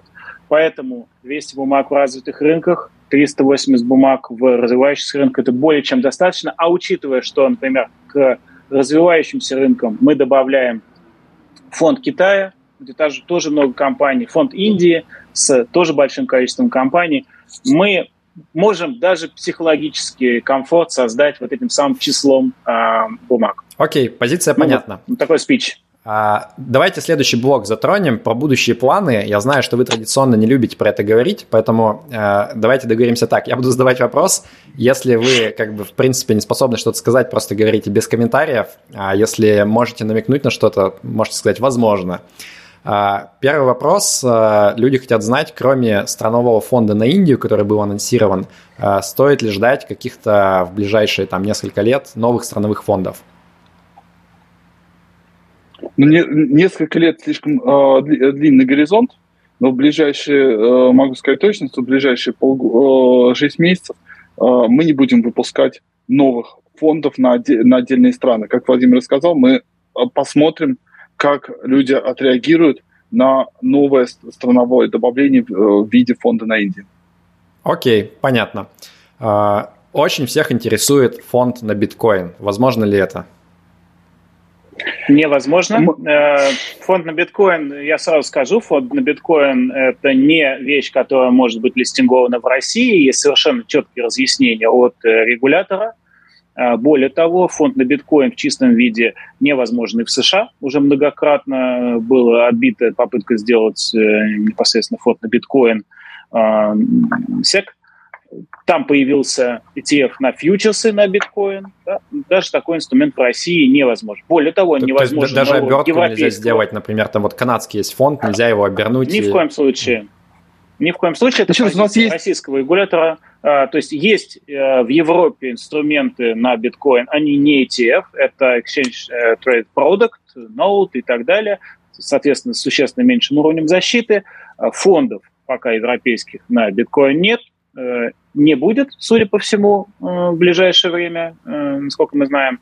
Вот, поэтому, если уж, скажем так, есть необходимость, то я бы, и это не инвестиционная рекомендация, я бы просто использовал фонд на фьючерсы. Да, там есть свои проблемы, там есть э, какие-то э, возможные риски с тем, что вы будете перекладываться в фьючерсы, но почему бы нет, и американское регулирование может до тут дотянуться.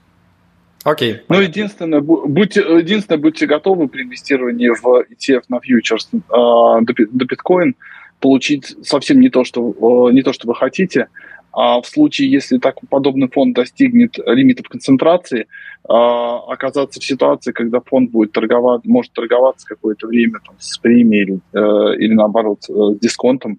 И к этому нужно быть готовым, что ваш результат будет далеко не, не похож на результаты э, биткоина. Принимается. Последний вопрос про планы. А, есть ли хотя бы мысли о том, чтобы задуматься про Asset Allocation Target Date э, ETFs, когда э, человек покупает уже ETF, где там внутри в начинке есть некая пропорция бандов, например, и акций, которая меняется со временем? У нас есть э, на эту тему постоянная, постоянная дискуссия. Э, мы э, думаем об этом последние много лет.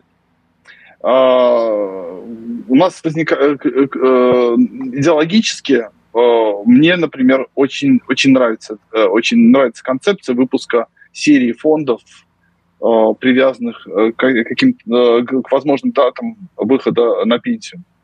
И технологически мы к этому готовы. И, но, но проблема заключается в том, что, что, к сожалению, в России слово «пенсия» воспринимается негативно. И э, у нас есть сомнения относительно того, что, в, что мы найдем э, понимание э, российских инвесторов. А, к черту пенсию. Я хочу сказать, что мы даже э, мы очень хотели сделать asset allocation фонд. Вот э, пример такого есть, например, у э, iShares, когда ты просто выпускаешь линейку фондов, где у тебя 20% акций, 30 э, облигаций, 30% облигаций и так далее, остальные акции. А, это все возможно. А, и мы пытались сделать, я знаю точно, что в нашей аудитории много а, профессиональных айтишников, которые поправят меня, если я использую это слово неправильно. Мы пытались сделать каздев. Мы пытались задавать э, разным людям вот э, вопросы по поводу того, вот смотри, тут вот есть фонд Asset Allocation. В основном люди говорят следующее. Так тут же мне ничего не надо делать. Я ничем не смогу управлять. Я даже доли не смогу подвигать. Ну что это за инвестирование? В России пока отвечают так. В Америке с, с их традицией э, инвестирования через адвайзеров, там есть человек, который может объяснить, почему тебе, дружок, стоит инвестировать деньги в Asset Allocation фонд и пойти заниматься собственным день, э, делом, гладить кошку, кататься на лыжах и так далее. Э, в России пока то поколение инвесторов, которое пришло и которое пытается подкрутить э, долю фонда на не знаю что там, на, на гейминг, да, вот наш, наш любимый фонд, который э, разозлил, наверное, наших инвесторов, да, но при этом и э, многим, э, многим казался интересным. Э, люди пытаются сделать очень точную настройку, чтобы выбрать именно то, что будет расти. А идея фонда на Asset Allocation в том, что ты спокойно инвестируешь, ты уже выбрал, какая тебе подходит пропорция – фактически ты переносишь то, что тебе может дать индустрия э, управления активами, прямо внутрь оболочки фонда. Не платишь налоги на перебалансировку, э, не платишь дополнительных комиссий. Прекрасный продукт, как говорится, one-stop solution. Э, не уверен, что в России это работает. Если у вас есть обратное мнение, я бы с удовольствием его услышал. В общем, мой Каздев показал это, покажите мне ваш Каздев.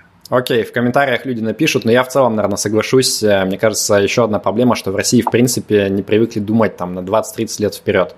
То есть э, даже те, кто сейчас инвестирует, э, львиная доля, они максимум там лет на 5 вперед смотрят. А вот идея в том, что что-то купить и держать это следующие там 30 лет для российского инвестора по большей части в массе своей фантастика.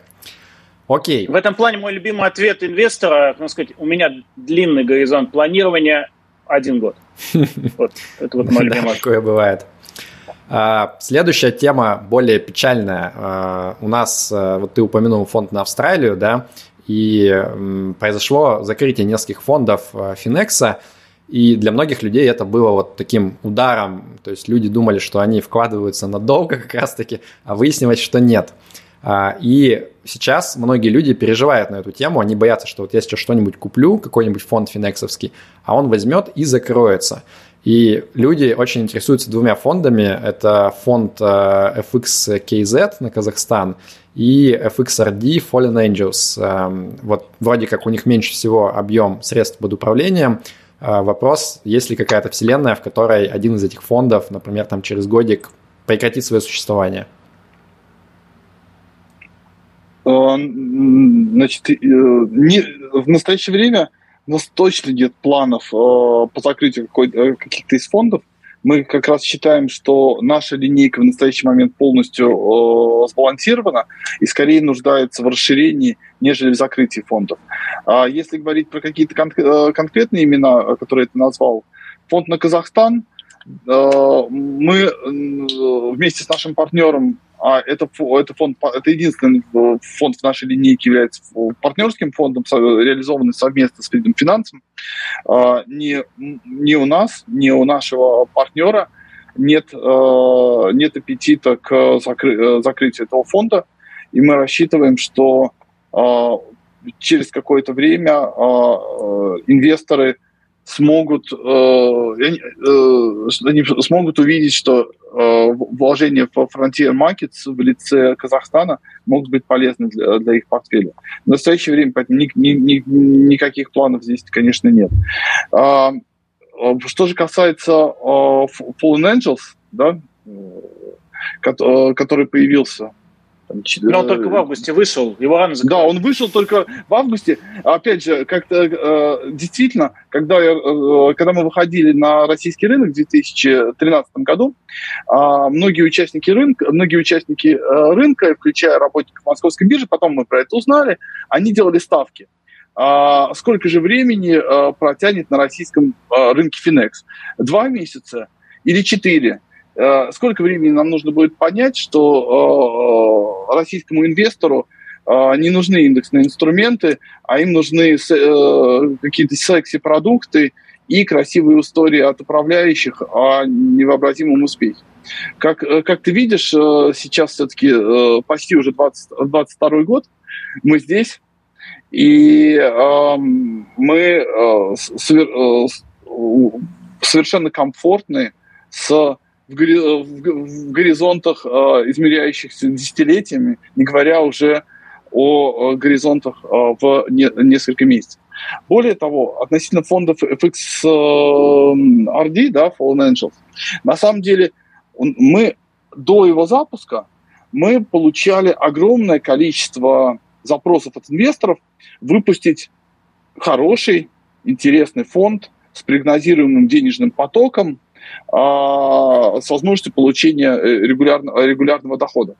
А, я думаю, что инвесторы, а, э, по крайней мере, часть из них, которые, которые не решили не, решили не покупать этот фонд, они, его появление, наконец, их заставило задуматься о том, что а, выплаты дивидендов – это не всегда, далеко не всегда удобно, как с экономической точки зрения, потому что у вас возникает необходимость уплаты налогов, так и организационная. Мы говорили да, э, в, начале, начале сегодняшней встречи о том, что, э, что никто не отменял необходимость декларирования доходов полученных в виде дивидендов иностранных ценных бумаг в налоговой службе.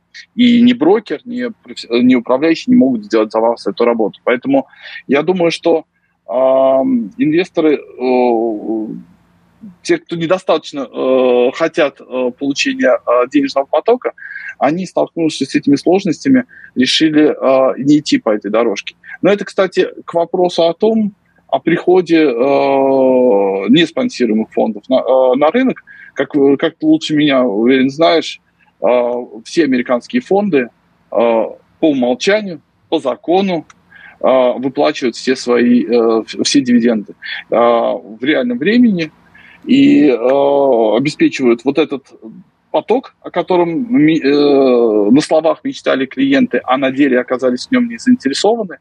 И на самом деле денежный поток э, э, скорее в этом смысле для многих из них создает проблему, нежели, нежели выигрыш. Но ну, я бы мы... не был столь пессимистичен, значит, э, не заинтересованы. Люди еще не распробуют FXRD, это уже один из самых доходных рублевых фондов э, на самом деле. Да? Вот просто я недавно посчитал, как с удивлением, я не разглядывал каждый день его динамику. Э, на, на него работает поднятие ставки Центральным банком, э, России. Э, неплохо себя чувствует собственный базовый актив Fallen Angels. Поэтому, э, когда люди начнут реально считать рубли, и когда увидят, что совершенно бесшовно можно получить на свой счет выплату, а она запланирована на февраль 2022 э, года, а, я думаю, что этого продукта начнется, э, в принципе, к нему будет больше интереса и будут расти активы. Поэтому нет, я okay. довольно оптимистичен. Мне, мне вспоминается история про греческого катона, который все речи там где-то в Сенате или на форуме заканчивал фразой «Карфаген должен быть разрушен». Вот у меня сейчас тоже ощущение, что все речи заканчиваются фразой «Неспонсируемый листинг – это очень плохо». Эм, но это так, ремарка в сторону. Э, я хотел еще спросить про э, более, вот из, из более инвесторов – а, помимо закрытия фондов был сплит, что само по себе как бы звучит не так страшно, но, а, как мы знаем, у некоторых людей возникли проблемы с тем, что а, брокер посчитал, что вот этот, это событие, оно как бы обнуляет трехлетний срок льготы на долгосрочное владение. И мы знаем позицию Финекса о том, что это совсем не так, что по закону ничего обнуляться не должно. И у людей как бы здесь даже претензия не в том, что как бы вот, ну, сплит это плохо, а скорее в том, что э, они ожидали, что Finex вот как-то публично прямо выступит, э, вступит в дискуссию, например, там с брокером открытия, который как раз вот славен тем, что он э, считает, что сплит обнуляет срок. И выступит как вот защита инвестора. А пока вроде как мы слышим только, что а, ну, вы все равно через налоговую можете все это потом вернуть, но лично я знаю, что это вообще никак не просто, потому что я прописан в Екатеринбурге, и вот в местной региональной налоговой там ну, ты вообще ничего не докажешь. И ехать там судиться куда-то, ну, это вообще не вариант. Поэтому, конечно, идеальный для инвестора вариант был бы, если бы брокер сразу все считал правильно, позволял получить льготу, и отдельный человек, он с брокером справиться не может. А вот Finex, как... Э, и именно так махина... делают, э, круп...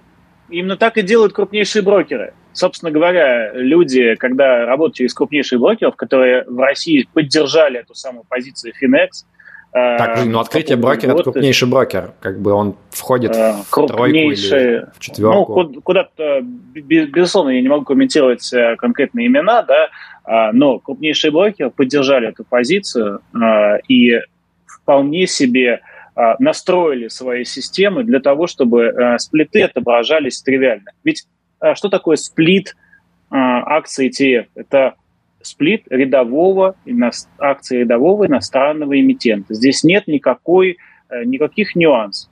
Э, до этого мы проводили сплит FXRU, и многие брокеры возвращались с тем, что э, у них что-то там не получается из-за того, что меняется уникальный номер инструмента ICE мы пошли на то, чтобы, а, ну, скажем так, сгенерировать такую процедуру, где ISIN не меняется. Да? То есть мы сделали а, довольно серьезный шаг, э, потребующий от нас, так сказать, работы со всей инфраструктурой, чтобы не происходило вот этого самого изменения уникального номера инструмента. Поэтому максимально комфортные условия для брокеров были созданы.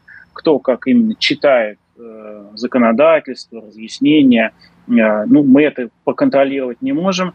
А, как мы всегда и говорим, конкуренция все расставит на свои ну, То есть с вашей стороны не будет каких-то публичных ходов в сторону крупнейшего брокера открытия, я правильно услышал? А мы, ну, ну мы... смотри, Павел, у каждого, то есть у брокера открытия, а, как у любых других брокеров, у них свой, у каждого свой, свой бизнес. Они его ведут так, как считают, э, считают правильным и комфортным. Мы э, можем помочь, можем помочь информацией, э, мы можем проконсультироваться с брокерами, прежде чем осуществлять ту или иную, то или иное корпоративное действие. Но, но мы не можем никого заставить вести себя ну, более клиентоориентированно. Поэтому Э, Владимир сказал, здесь, э, здесь только, только рыночные силы, только рыночная конкуренция. Окей, позиция понятна. А, давайте перейдем к блоку про маркетинг. А, сразу скажу, что ну, лично мне очень нравится ваш подход. То есть э, вы, когда публикуете материалы, это, скажем так, не просто какая-то реклама, да, это всегда попытка образовать, с одной стороны, инвестора, с другой стороны, ну, вот как-то на языке данных э, поговорить с ним э, с применением каких-то финансовых теорий, и я всецело поддерживаю этот подход, но иногда все-таки возникает ощущение, что вот акценты, расставленные в статьях, э, они, скажем так, несколько biased. И я бы хотел обсудить несколько примеров, вот как бы услышать ваше мнение, скажем так, с первых уст. Во-первых, э, не так давно была статья про сравнение фондов, э, в том числе FXRL и VTBX, на российский рынок. И там прозвучала фраза про то, что вот э, несмотря на то, что есть налоговая льгота на дивиденды у российских пифов, а как мы знаем, дивидендная доходность российского рынка достаточно высокая, Поэтому возможность не платить налоги ну, существенно влияет или существенно должна влиять на результаты фонда. И прозвучала фраза, что несмотря на это, вот вся эта доп. доходность, она как бы просачивается сквозь пальцы и звучит так, что конечный инвестор от этого ничего не получает. А, ну и там приводится, соответственно, график сравнения за, если не ошибаюсь, э, последний год или последние полтора года где-то так, где вот э, нет какого-то превосходства отечественного ПИФа над э, фондом Финекса. А, для меня это прозвучало немножко как такой черри-пикинг периода, потому что когда вот мой коллега по клубу Rational Lance Дима Никитенко сделал свою статью и сравнил а, с начала периода, у него получилось, что в принципе, ну, действительно мы видим это превосходство именно на а, размер налога с дивиденда, фонда VTBX.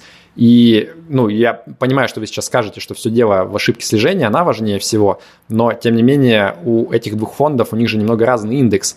То есть э, один фонд следит за индексом, где есть налоги на дивиденды, другой фонд следит за индексом, где нет налогов на дивиденды.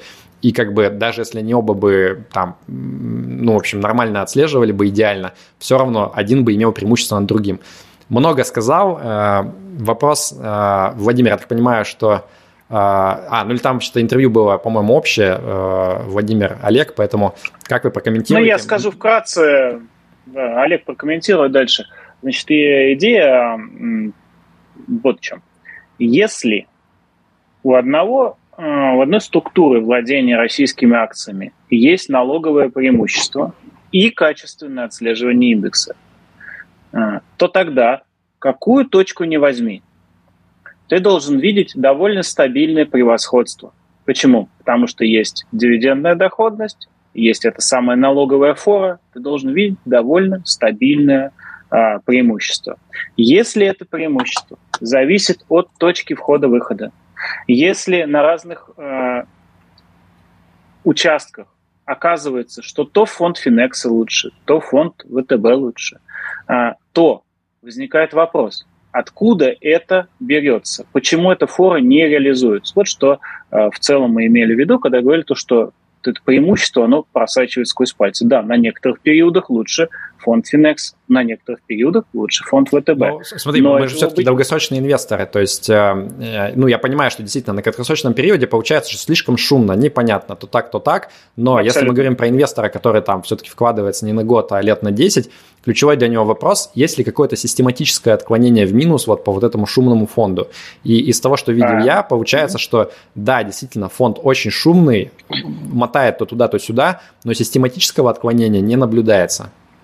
Пока не наблюдается, но ведь э, на самом деле вот эта ошибка слежения, она не, недаром находится в сердце всего регулирования индексных фондов, а, будь то USITS, будь то американские фонды.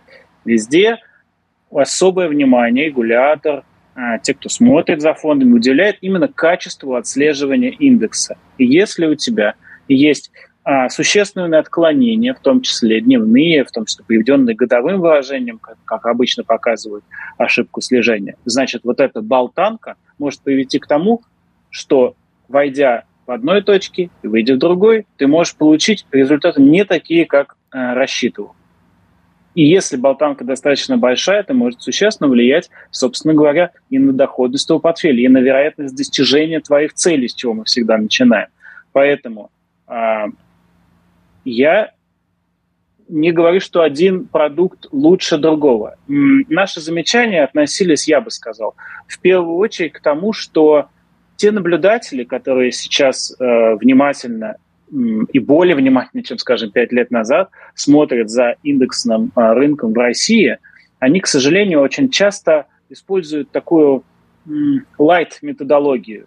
Они не хотят считать так, как считают во всем мире – не, не используют ошибку слежения, не используют а, расчет СЧА, просто берут а, цены за какой-то произвольный период, считают tracking difference, и дальше говорят, ну вот у нас получилось то, что мы, э, то, что мы ожидали, дальше действует то, что называется confirmation bias. Если твои выводы совпали с тем, что ты предсказывал, значит, все в порядке, никаким образом перепроверять не будем увольте меня, я пришел в эту индустрию из науки, мы так не работаем. Здесь нужно проверить, здесь нужно попробовать разные методы, а, и поэтому, если я вижу какое-то противоречие в заявлениях, я об этом буду говорить, э, даже если мне за это достанется на форумах, э, нас обвиняют в неэтичности, хотя мы говорим в первую очередь о том, что давайте мерить единообразно, давайте договоримся о методологии. Я не вижу в этом проблем.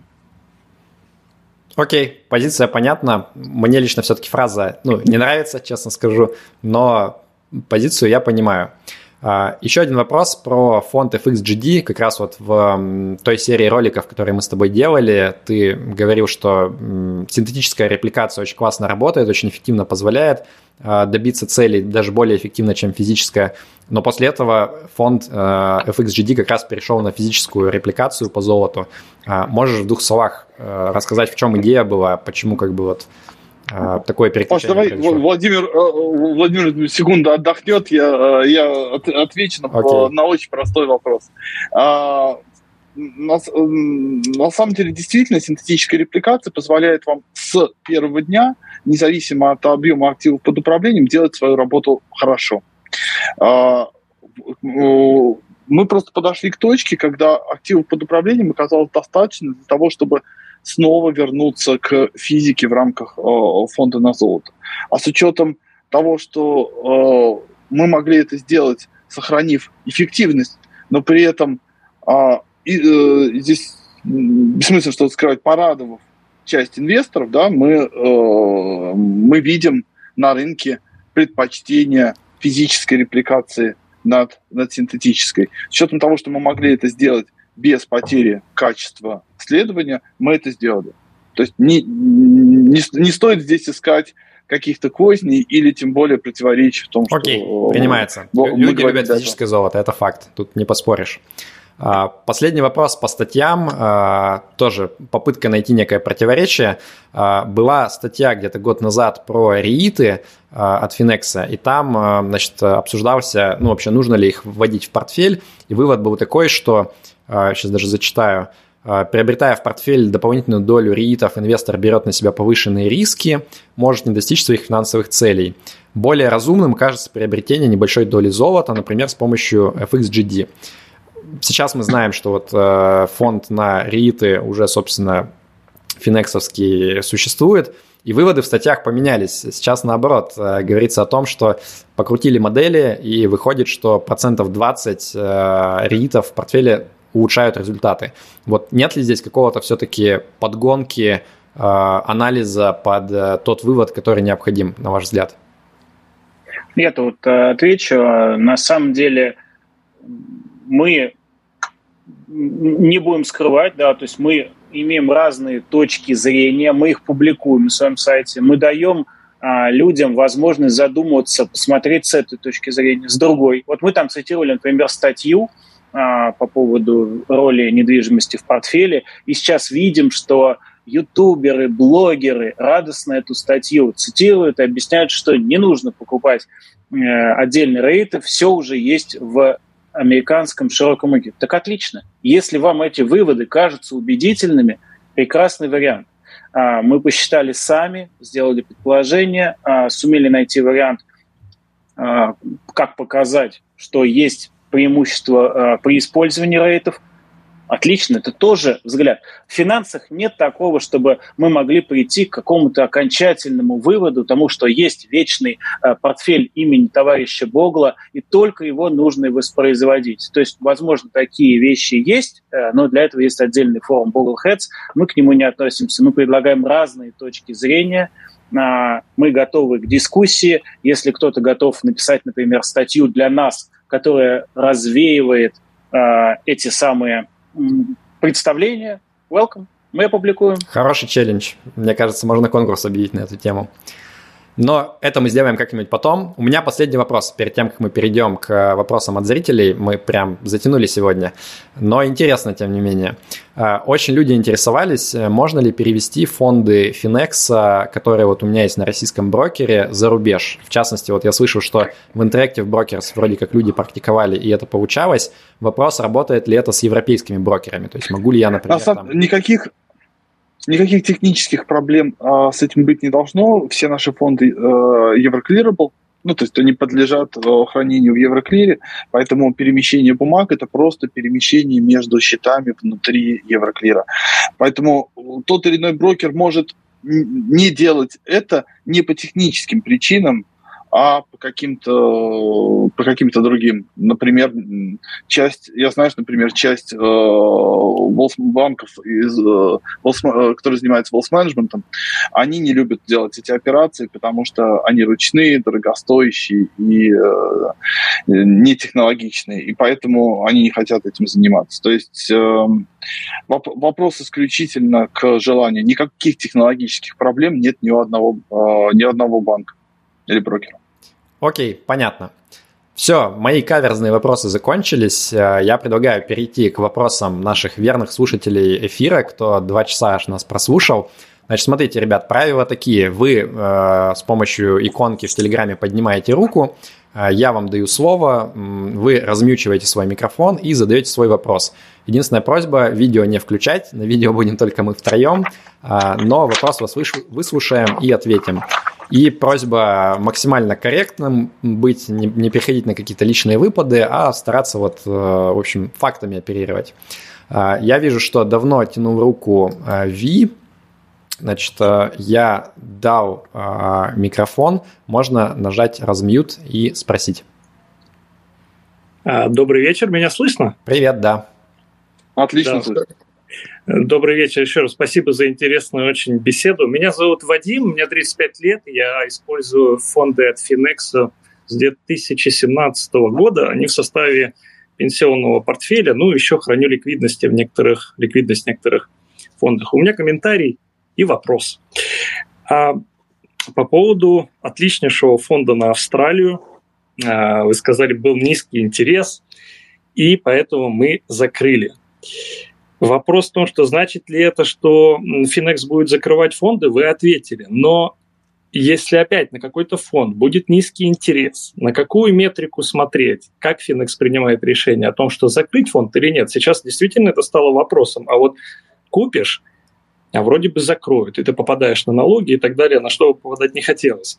Потому что вот Asset Allocation фонд лично мне был бы очень интересен тем, что как раз ничего делать не нужно – ведь э, самое ценное это время, а не деньги, да. Но здесь возникает вопрос: а Finex-то сам будет придерживаться стратегии? Или в один момент один из фондов станет э, непопулярным, и фонд прекратит существование?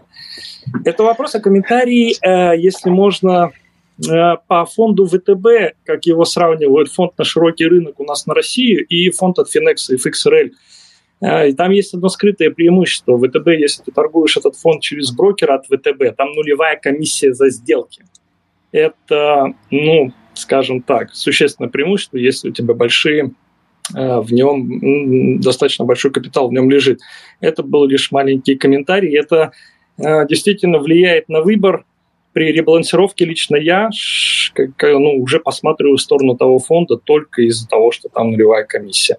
Вот. Спасибо большое еще раз. Ну, может быть, во-первых, э, во-первых, спасибо, что вы с нами с 2017 года. Мы э, по поводу наших... Э, я уже говорил о том, что мы смотрим на историю развития этого проекта долгосрочно, и мы уже продемонстрировали своими действиями то, что мы надолго и серьезно к этому относимся.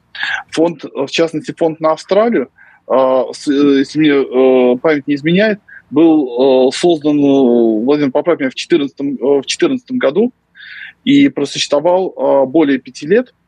И, к сожалению, за это время мы не смогли даже реализовать сид-капитал, то есть тот капитал, который изначально мы аллоцировали для, для формирования фонда.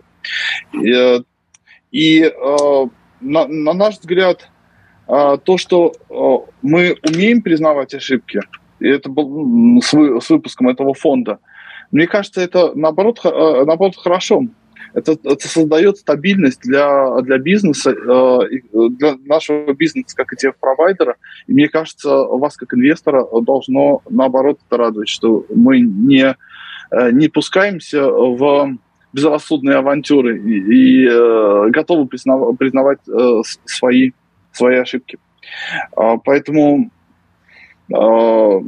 мне, мне лично э, не стыдно за то, что мы, э, мы сделали. Мы сделали все, что мы могли для популяризации идеи портфельных инвестиций. И, э, и я лично был я есть и был большим любителем авто, рынка Австралии. Владимир уже об, э, об этом сказал. Э, чудесный рынок, находится в контрцикле с другими рынками, э, диверсифицированный, несмотря на восприятие Австралии в качестве э, исключительно сырьевой истории. Поэтому э, мне, мне э, э, лично было самому очень неприятно его закрывать, но, к сожалению, э, у него был э, действительно близкий к нулю спрос, несмотря на то, что фонд э, просуществовал э, более пяти лет. С, э, с точки зрения нашей текущей линейки могу еще раз только повторить, что все наши э, фонды, которые сейчас э, находятся э, листингованы на московской бирже, преодолели точку безубыточности. И даже если э, забыть э, про долгосрочную историю, то для нас э, совершенно с экономической точки даже зрения нет никакого экономического смысла предпринимать какие-то агрессивные действия в, отнош... в отношении, в отношении э, наших, э, наших фондов. Э, Мы тебя хорошо слышим, как ты печатаешь, поэтому не печатай, пожалуйста. А я не печатал, я ручкой, извините, пожалуйста, я, я ручкой вращал. Вот. Поэтому я думаю, что эти э, беспокойство, э, беспокойство не совсем уместно. А что же касается э, ну, там, сравнения FXL и FXTB, естественно, VTBX, естественно, могут, для конкретных инвесторов могут быть дополнительные факторы, которые могут влиять на принятие решений, но это ни в коей мере не отменяет то, о чем, о чем говорил Владимир. К сожалению, в фонде который на самом деле не следует за своим индексом, а, а болтается э, вокруг него, у вас э, есть, всегда есть риск э, купить э, его э, в тот момент, когда он обыгрывает индекс, а при перебалансировке быть вынужденным его продавать в тот момент, когда э, стоимость э, фонд наоборот наоборот про, э, про, проигрывает индексу так как все мы все помним про закон возврата к среднему, э, и в каком-то смысле фонд ВТБ немножко похож на активный, ну, раз он не следует за индексом. Поэтому э, рано или поздно он должен, возвращ... э, он должен возвращаться к индексу. И э, при балансировках вы э, э, даже выигрыш, связанный с комиссиями, его может оказаться недостаточно, чтобы э, компенсировать издержки, связанные с неточным повторением индекса. Две короткие ремарки. Первое, э, МКБ дает э, тоже без комиссии торговлю с Финексом. Если для вас критично отсутствие комиссии, используйте МКБ. Второе – это комиссии ВТБ. Э, я могу, я могу не знать, какой именно у вас тариф, но что-то вроде 500, насколько я помню. Это какой бы ни был у вас капитал, если мы будем смотреть на, собственно говоря, относительные величины, а они так выражаются относительными величинами, это не может быть существенным фактором для принятия решений. А, поэтому я хочу сказать, да, психология играет свою роль.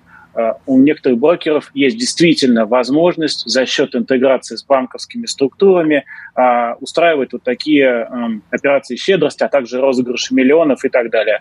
Это маркетинг, если вы идете к своей пенсии, задумайтесь о том, что для вас действительно важно. Я вас ни за что не агитирую, понятное дело, я человек э, с, со своим взглядом, да, и у меня есть э, свое болото. Задумайтесь о том, что для вас важно, а что нет. Вадим, спасибо за вопрос, э, спасибо за ответы. Э, друзья, я вижу, что поднятых рук нету, но они были. Вот в частности, Евгений Ширяев поднимал руку, Александр. Просьба, если у вас... А, вот вижу, Евгений опять поднял руку. А, Евгений, я дал тебе микрофон, можно размьютиться.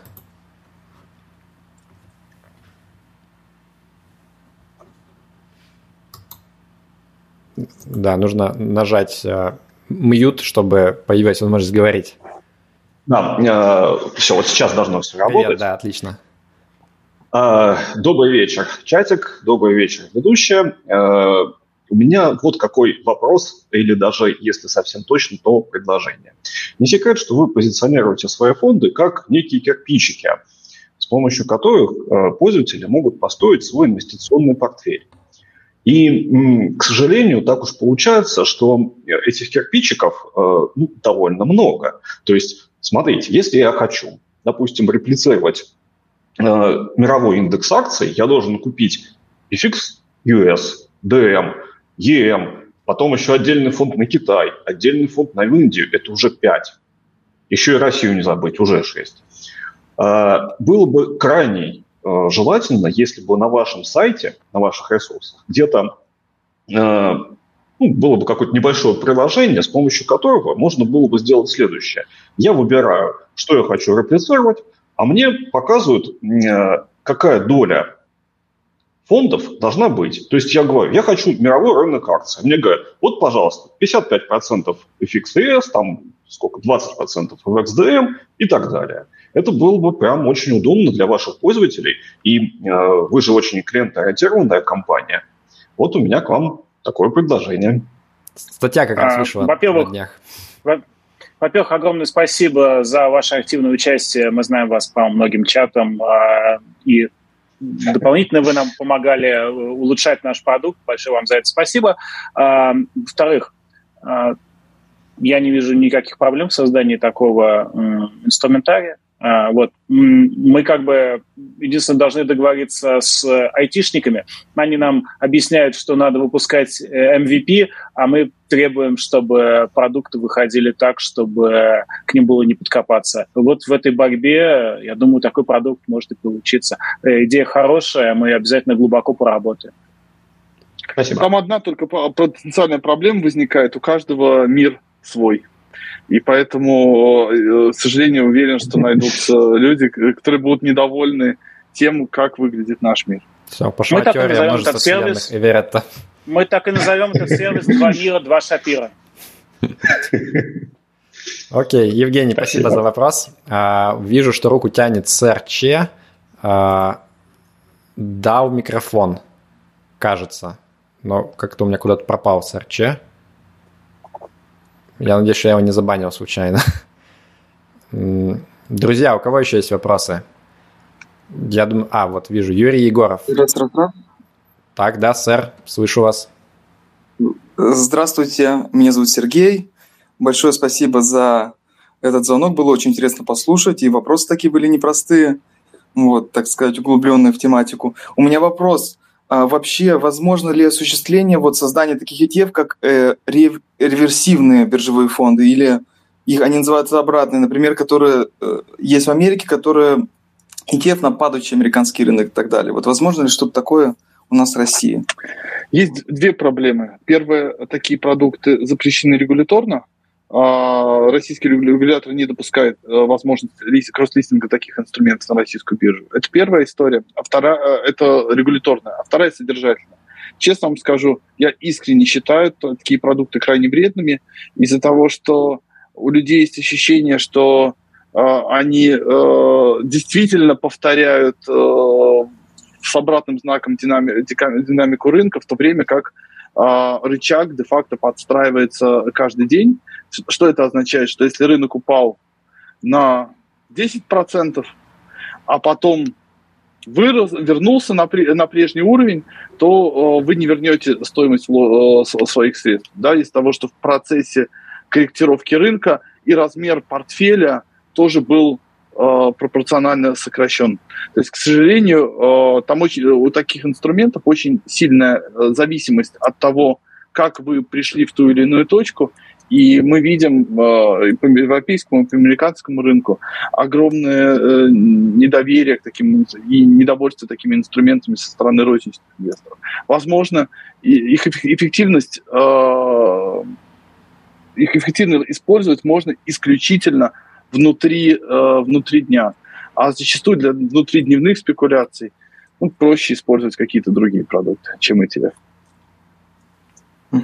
Большое спасибо. И также, насколько я понимаю, у вас э, подобное недоверие еще и к плечевым, да, ETF, они тоже не планируются. Ровно, ровно та же самая история, и регуляторная, и содержательная.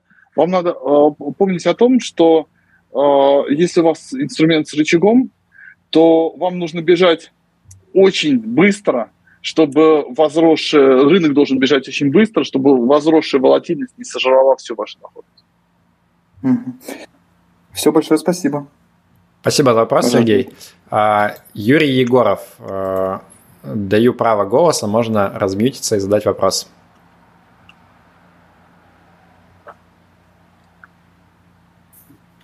Да, здравствуйте. У меня такой вопрос. Предположим, не, раз... не хотите ли вы сделать сельскохозяйственный ETF, который бы представлял собой индексный фонд, который обращается на бирже?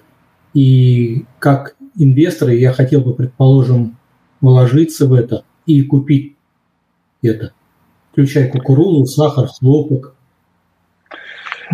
а...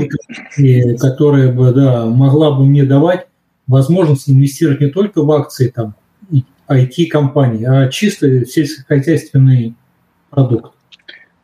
Спасибо. А, Юрий, спасибо большое за вопрос. А, к сожалению, такого продукта а, на среднесрочном и долгосрочном периоде будет гарантированная отрицательная доходность в размере расходов на хранение того, того или иного товара. Вообще говоря, рынки сельскохозяйственных товаров крайне, крайне сложные.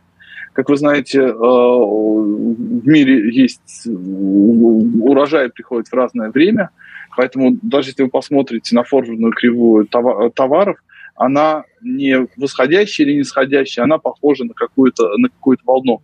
Поэтому э, это инструмент фактически э, защиты от продуктовой, э, продуктовой инфляции, э, чья цена будет систематически корректироваться на размер расходов по хранению. К сожалению, хранить э, зерно или кофе, или тем более апельсиновый сок – намного дороже, чем э, золото или серебро или любые другие э, металлы платиновые. Спасибо за вопрос. Не знаю, насколько я от, от, ответил. А, я предлагаю переходить к следующему вопросу. Вот Александр Федоров давно тянул руку. А, Александр, э, да, у тебя микрофон. А, меня слышно? Да, отлично. А, добрый день. Павел, э, наверное, э, к гостям лучше обращусь. Э, Владимир Олег, вам спасибо большое за содержательную беседу и, в принципе, за то, что вы есть на рынке как компания. В 2017 году вспомнил вот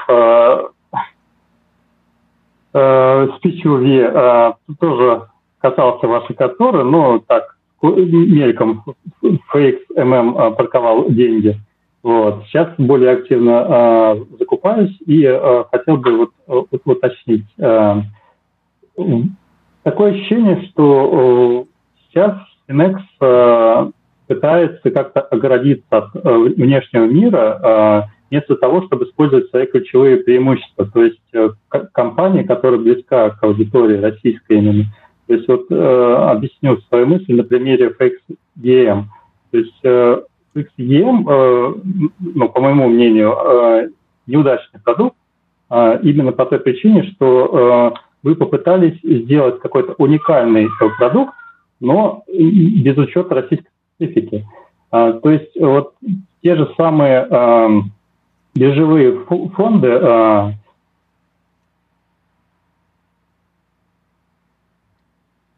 Мы потеряли вас. А, они на самом деле не являются большой проблемой для Next. То есть у вас есть преимущество огромное. Так, слышно? Да, сейчас слышно. Не слышно, да? Вам а, придется повторить последнюю фразу. Да, последняя фраза. А, ну, биржевые фонды а, не являются конкурентами для, для вас, а являются возможностью больше, с учетом того, что у вас уникальная инфраструктура в, в рамках российского рынка, то есть ETF – это немножко другой продукт.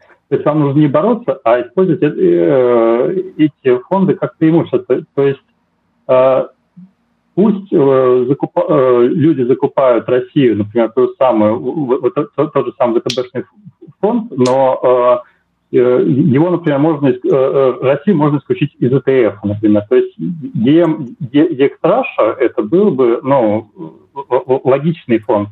А вот проект ЕКС какие-то страны Ближнего Востока, э, Индия Китай, э, ну, такое.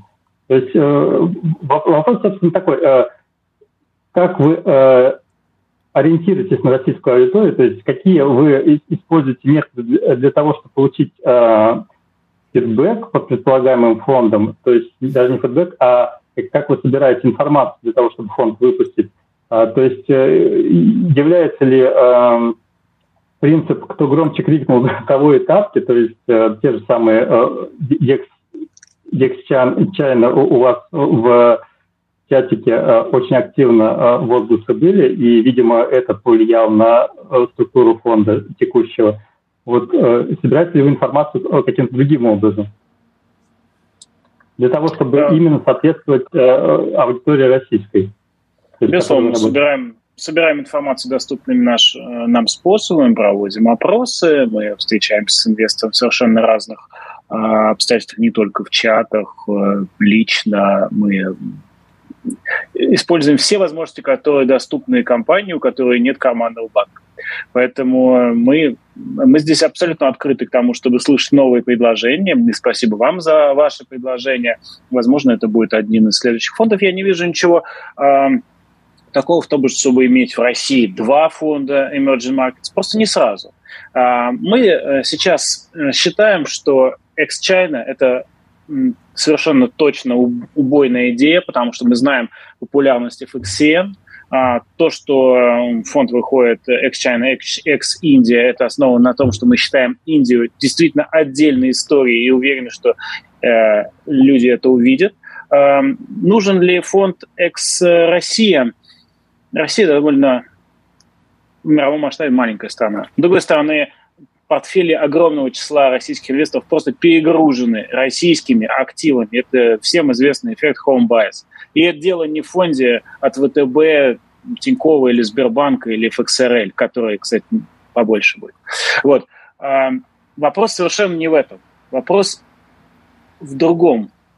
Как инвестору построить собственный портфель, используя те же самые кирпичики? Да? Вот мы в этом прилагаем усилия, мы предлагаем свои счетные инструменты, свои калькуляторы, свои э, статьи, мы готовы отвечать на деловые вопросы. Нам в службу поддержки задают много вопросов по поводу того, как именно сформировать портфель. Мы не можем отвечать и давать инвестиционные рекомендации, но мы разговариваем, даем максимум информации о корреляциях, доходностях, э, любую информацию инвестор у нас может запросить. В, этом, в этой степени у нас, я считаю, ну, такая максимальная открытость, которую вы вначале сказали. За ваше предложение спасибо.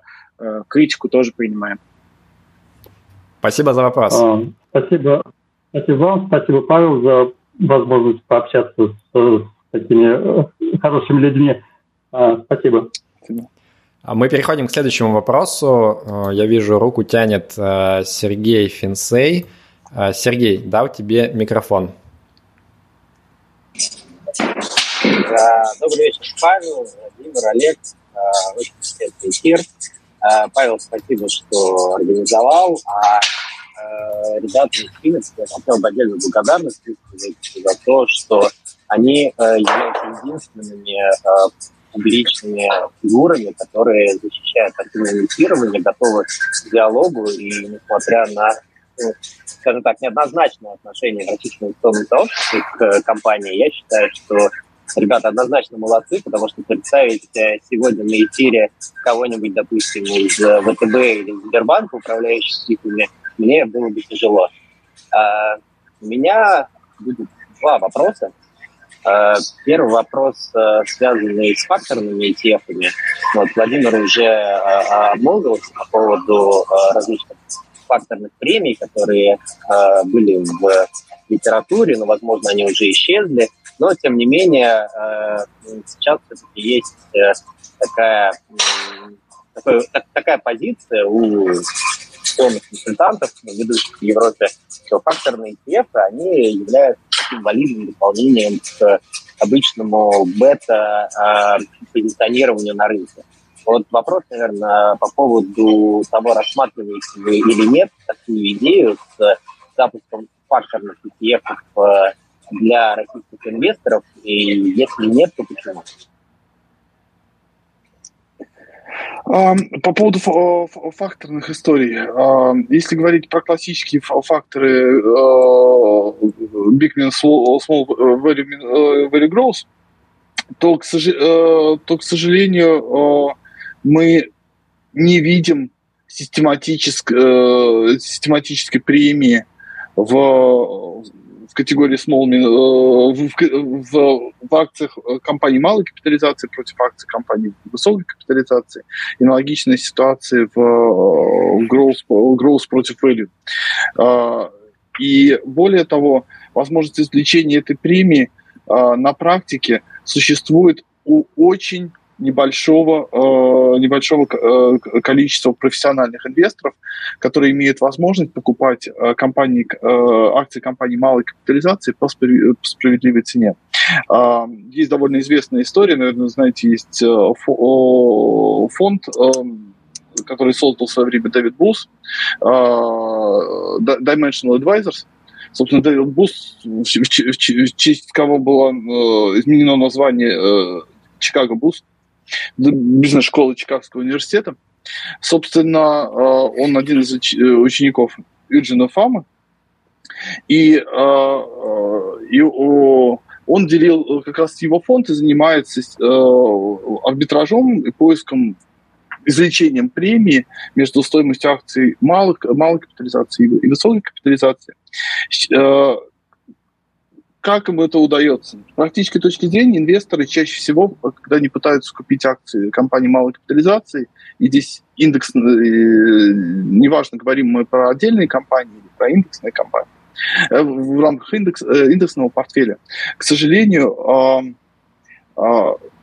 у, у тех людей, которые часто продают большие пакеты акций компаний малой капитализации – у них есть асимметричная, они владеют асимметричной информацией, у них есть преиму, информационное преимущество над, э, над покупателем. В результате этого в среднем сделки, такого рода сделки проходят э, по, по ценам, э, которые не позволяют впоследствии извлечь премию. То есть вся премия остается продавцу, а не покупателю. Собственно, стратегия э, Dimension, заключалась в том, что они позиционировали себя на рынке как игрок, а, спос, э, способный предложить ликвидность держателям ну, пакетов акций компании малой капитализации по справедливой цене.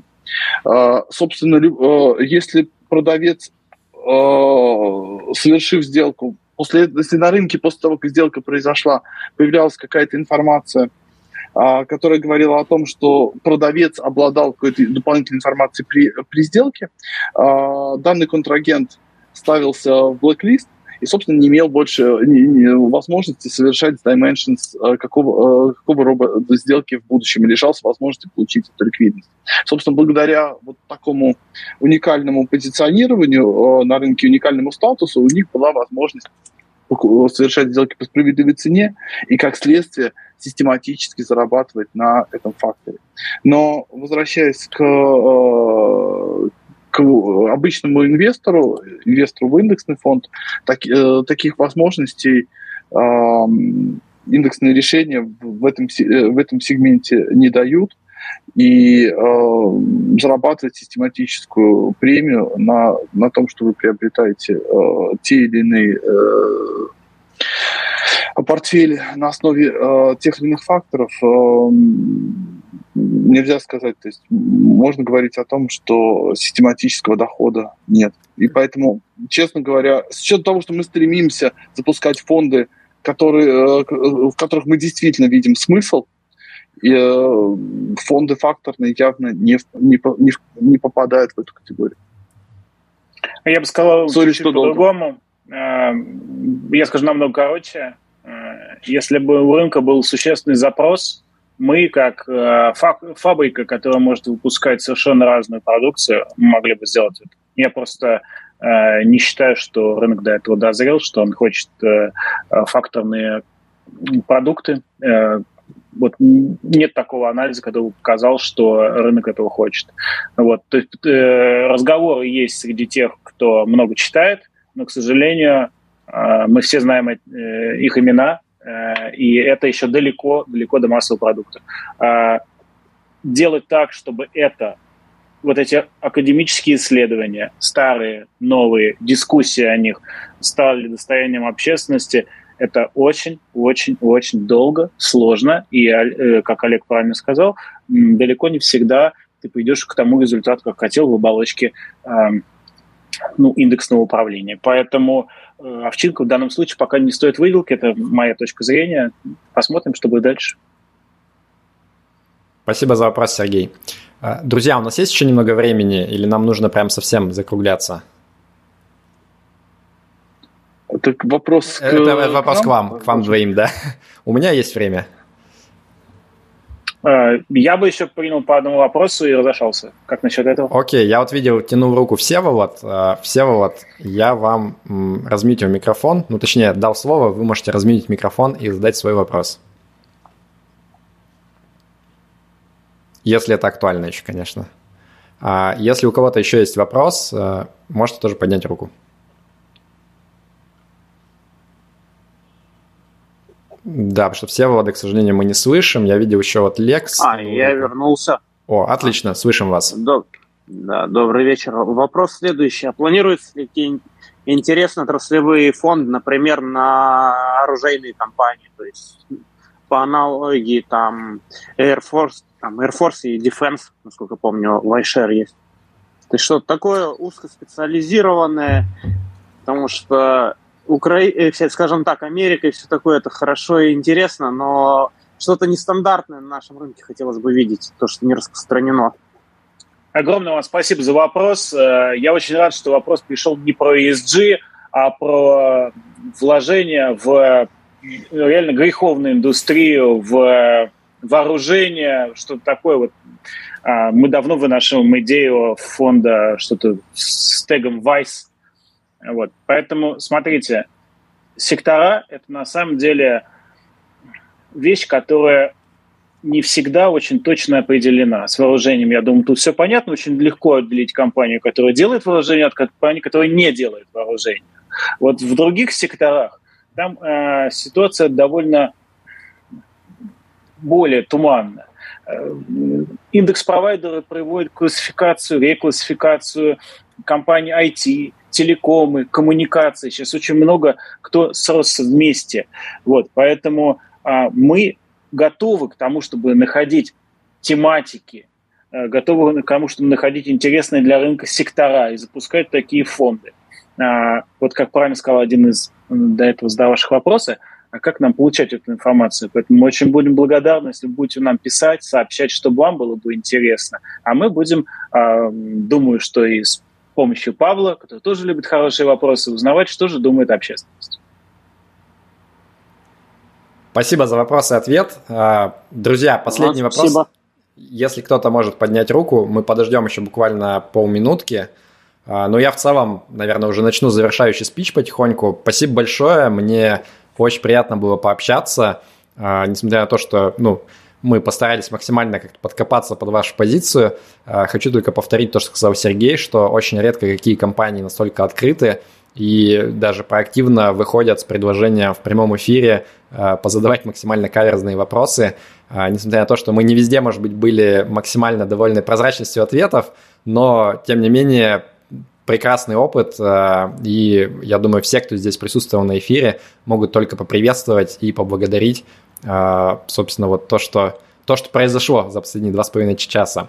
Я вижу три руки, и я выберу, а, наверное, знакомое лицо Евгения Потапова из нашего чата, чтобы он задал последний вопрос на сегодня. Евгений дал тебе слово.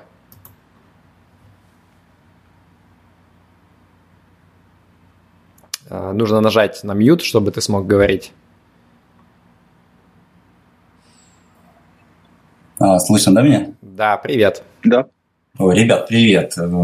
Я, прошу прощения, опоздал на первый час, и, может быть, этот вопрос обсуждали. У меня, наоборот, от отраслей к, к общему вопросу. Вы нет в планах сократить комиссии по вашим общим фондам РО и РВ? Я думаю, что, наверное, не время возвращаться к, к тому, что мы обсуждали первый час. Обсуждали, да, спасибо. Я тогда, если запись будет, просто посмотрю. Благодарю. Окей, да, Евгений, спасибо. Фальстарт okay. был. Тогда давайте Владимиру еще дадим слово для последнего вопроса. А, Владимир предоставил площадку. можно размьючиваться уже, да. А, здравствуйте, доброго дня. А, у меня вопрос тоже про общее, про ВО и РВ, про весь мир. А, планируется ли фонд готовый на весь мир, взвешенный по капитализации? но без каких-то дополнительных э, встроенных алгоритмов, да, в отличие от э, РВ и ВО. Такой некий один универсальный фонд, который был бы а, полезен тру пассивному инвестору.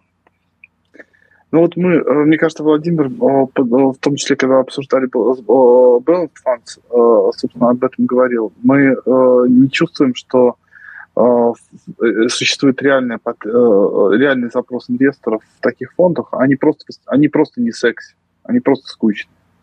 И нам бы не хотелось выпускать то, что будет нравиться только нам с вами. По, по мере того, как э, пассивные инвесторы будут захватывать мир, а именно э, будут доминировать в российской э, информационной среде, э, российскую, как бы сказать, частные инвесторы будут достаточно крупными, пассивными, э, прочитавшими не только несколько строчек от блогера, но и э, Бернштейна с Боглом как минимум, я думаю, что время для этого фонда, в том числе через спонсируемый листинг, придет. Э, потому что мы теперь, благодаря запуску FXAM грядущему, благодаря запуску FXDM, э, после этого мы запустим еще Индию, мы будем иметь доступ к огромному, широкому спектру э, всех э, значимых рынков в мире – вот. Поэтому я думаю, что по мере того, как российский рынок повзрослеет и уйдет от э, беготни за flash ideas, придет время и для вот такой эм, core ID, которую вы назвали. И здорово, что есть э, настоящие пассивные инвесторы True. Ждем, когда а, пассивные спасибо. инвестиции станут совсем секси. Да, большое спасибо. И хотел бы еще отдельно выразить благодарность, э, как э, к очень открытой организации, и ваши ответы во всех э, ветках э, Телеграма и в чатах, и видео с Павлом, это прям очень-очень э, дает много плюсов. И Спасибо вам большое. Спасибо. Мы просто тоже занимаемся пассивными инвестициями, и у нас есть свободное время, в том числе и писать в чат. Отличный ответ. Предлагаю на этой прекрасной ноте заканчивать. Друзья, спасибо за прекрасно проведенный вечер. Огромное удовольствие получил от беседы с вами. Большое спасибо, спасибо Павел. И Замечательно. Успехов во всех начинаниях. Спасибо, да. Для тех, кто смотрит записи, если вам понравилось, ставьте обязательно лайк, подписывайтесь на канал, заходите в описание, там в комментариях будут ссылки на э, ресурсы Finex, может быть, какие-то э, профильные статьи, которые мы обсуждали, накидаем там. Э, ну и плюс, естественно, ссылки на остальные ресурсы Rationalance, телеграм-канал и так далее. Подписывайтесь везде, чтобы следить за новыми новостями и новыми эфирами. Да прибудет с вами разум, пока чуть стол не перевернул. Все добро.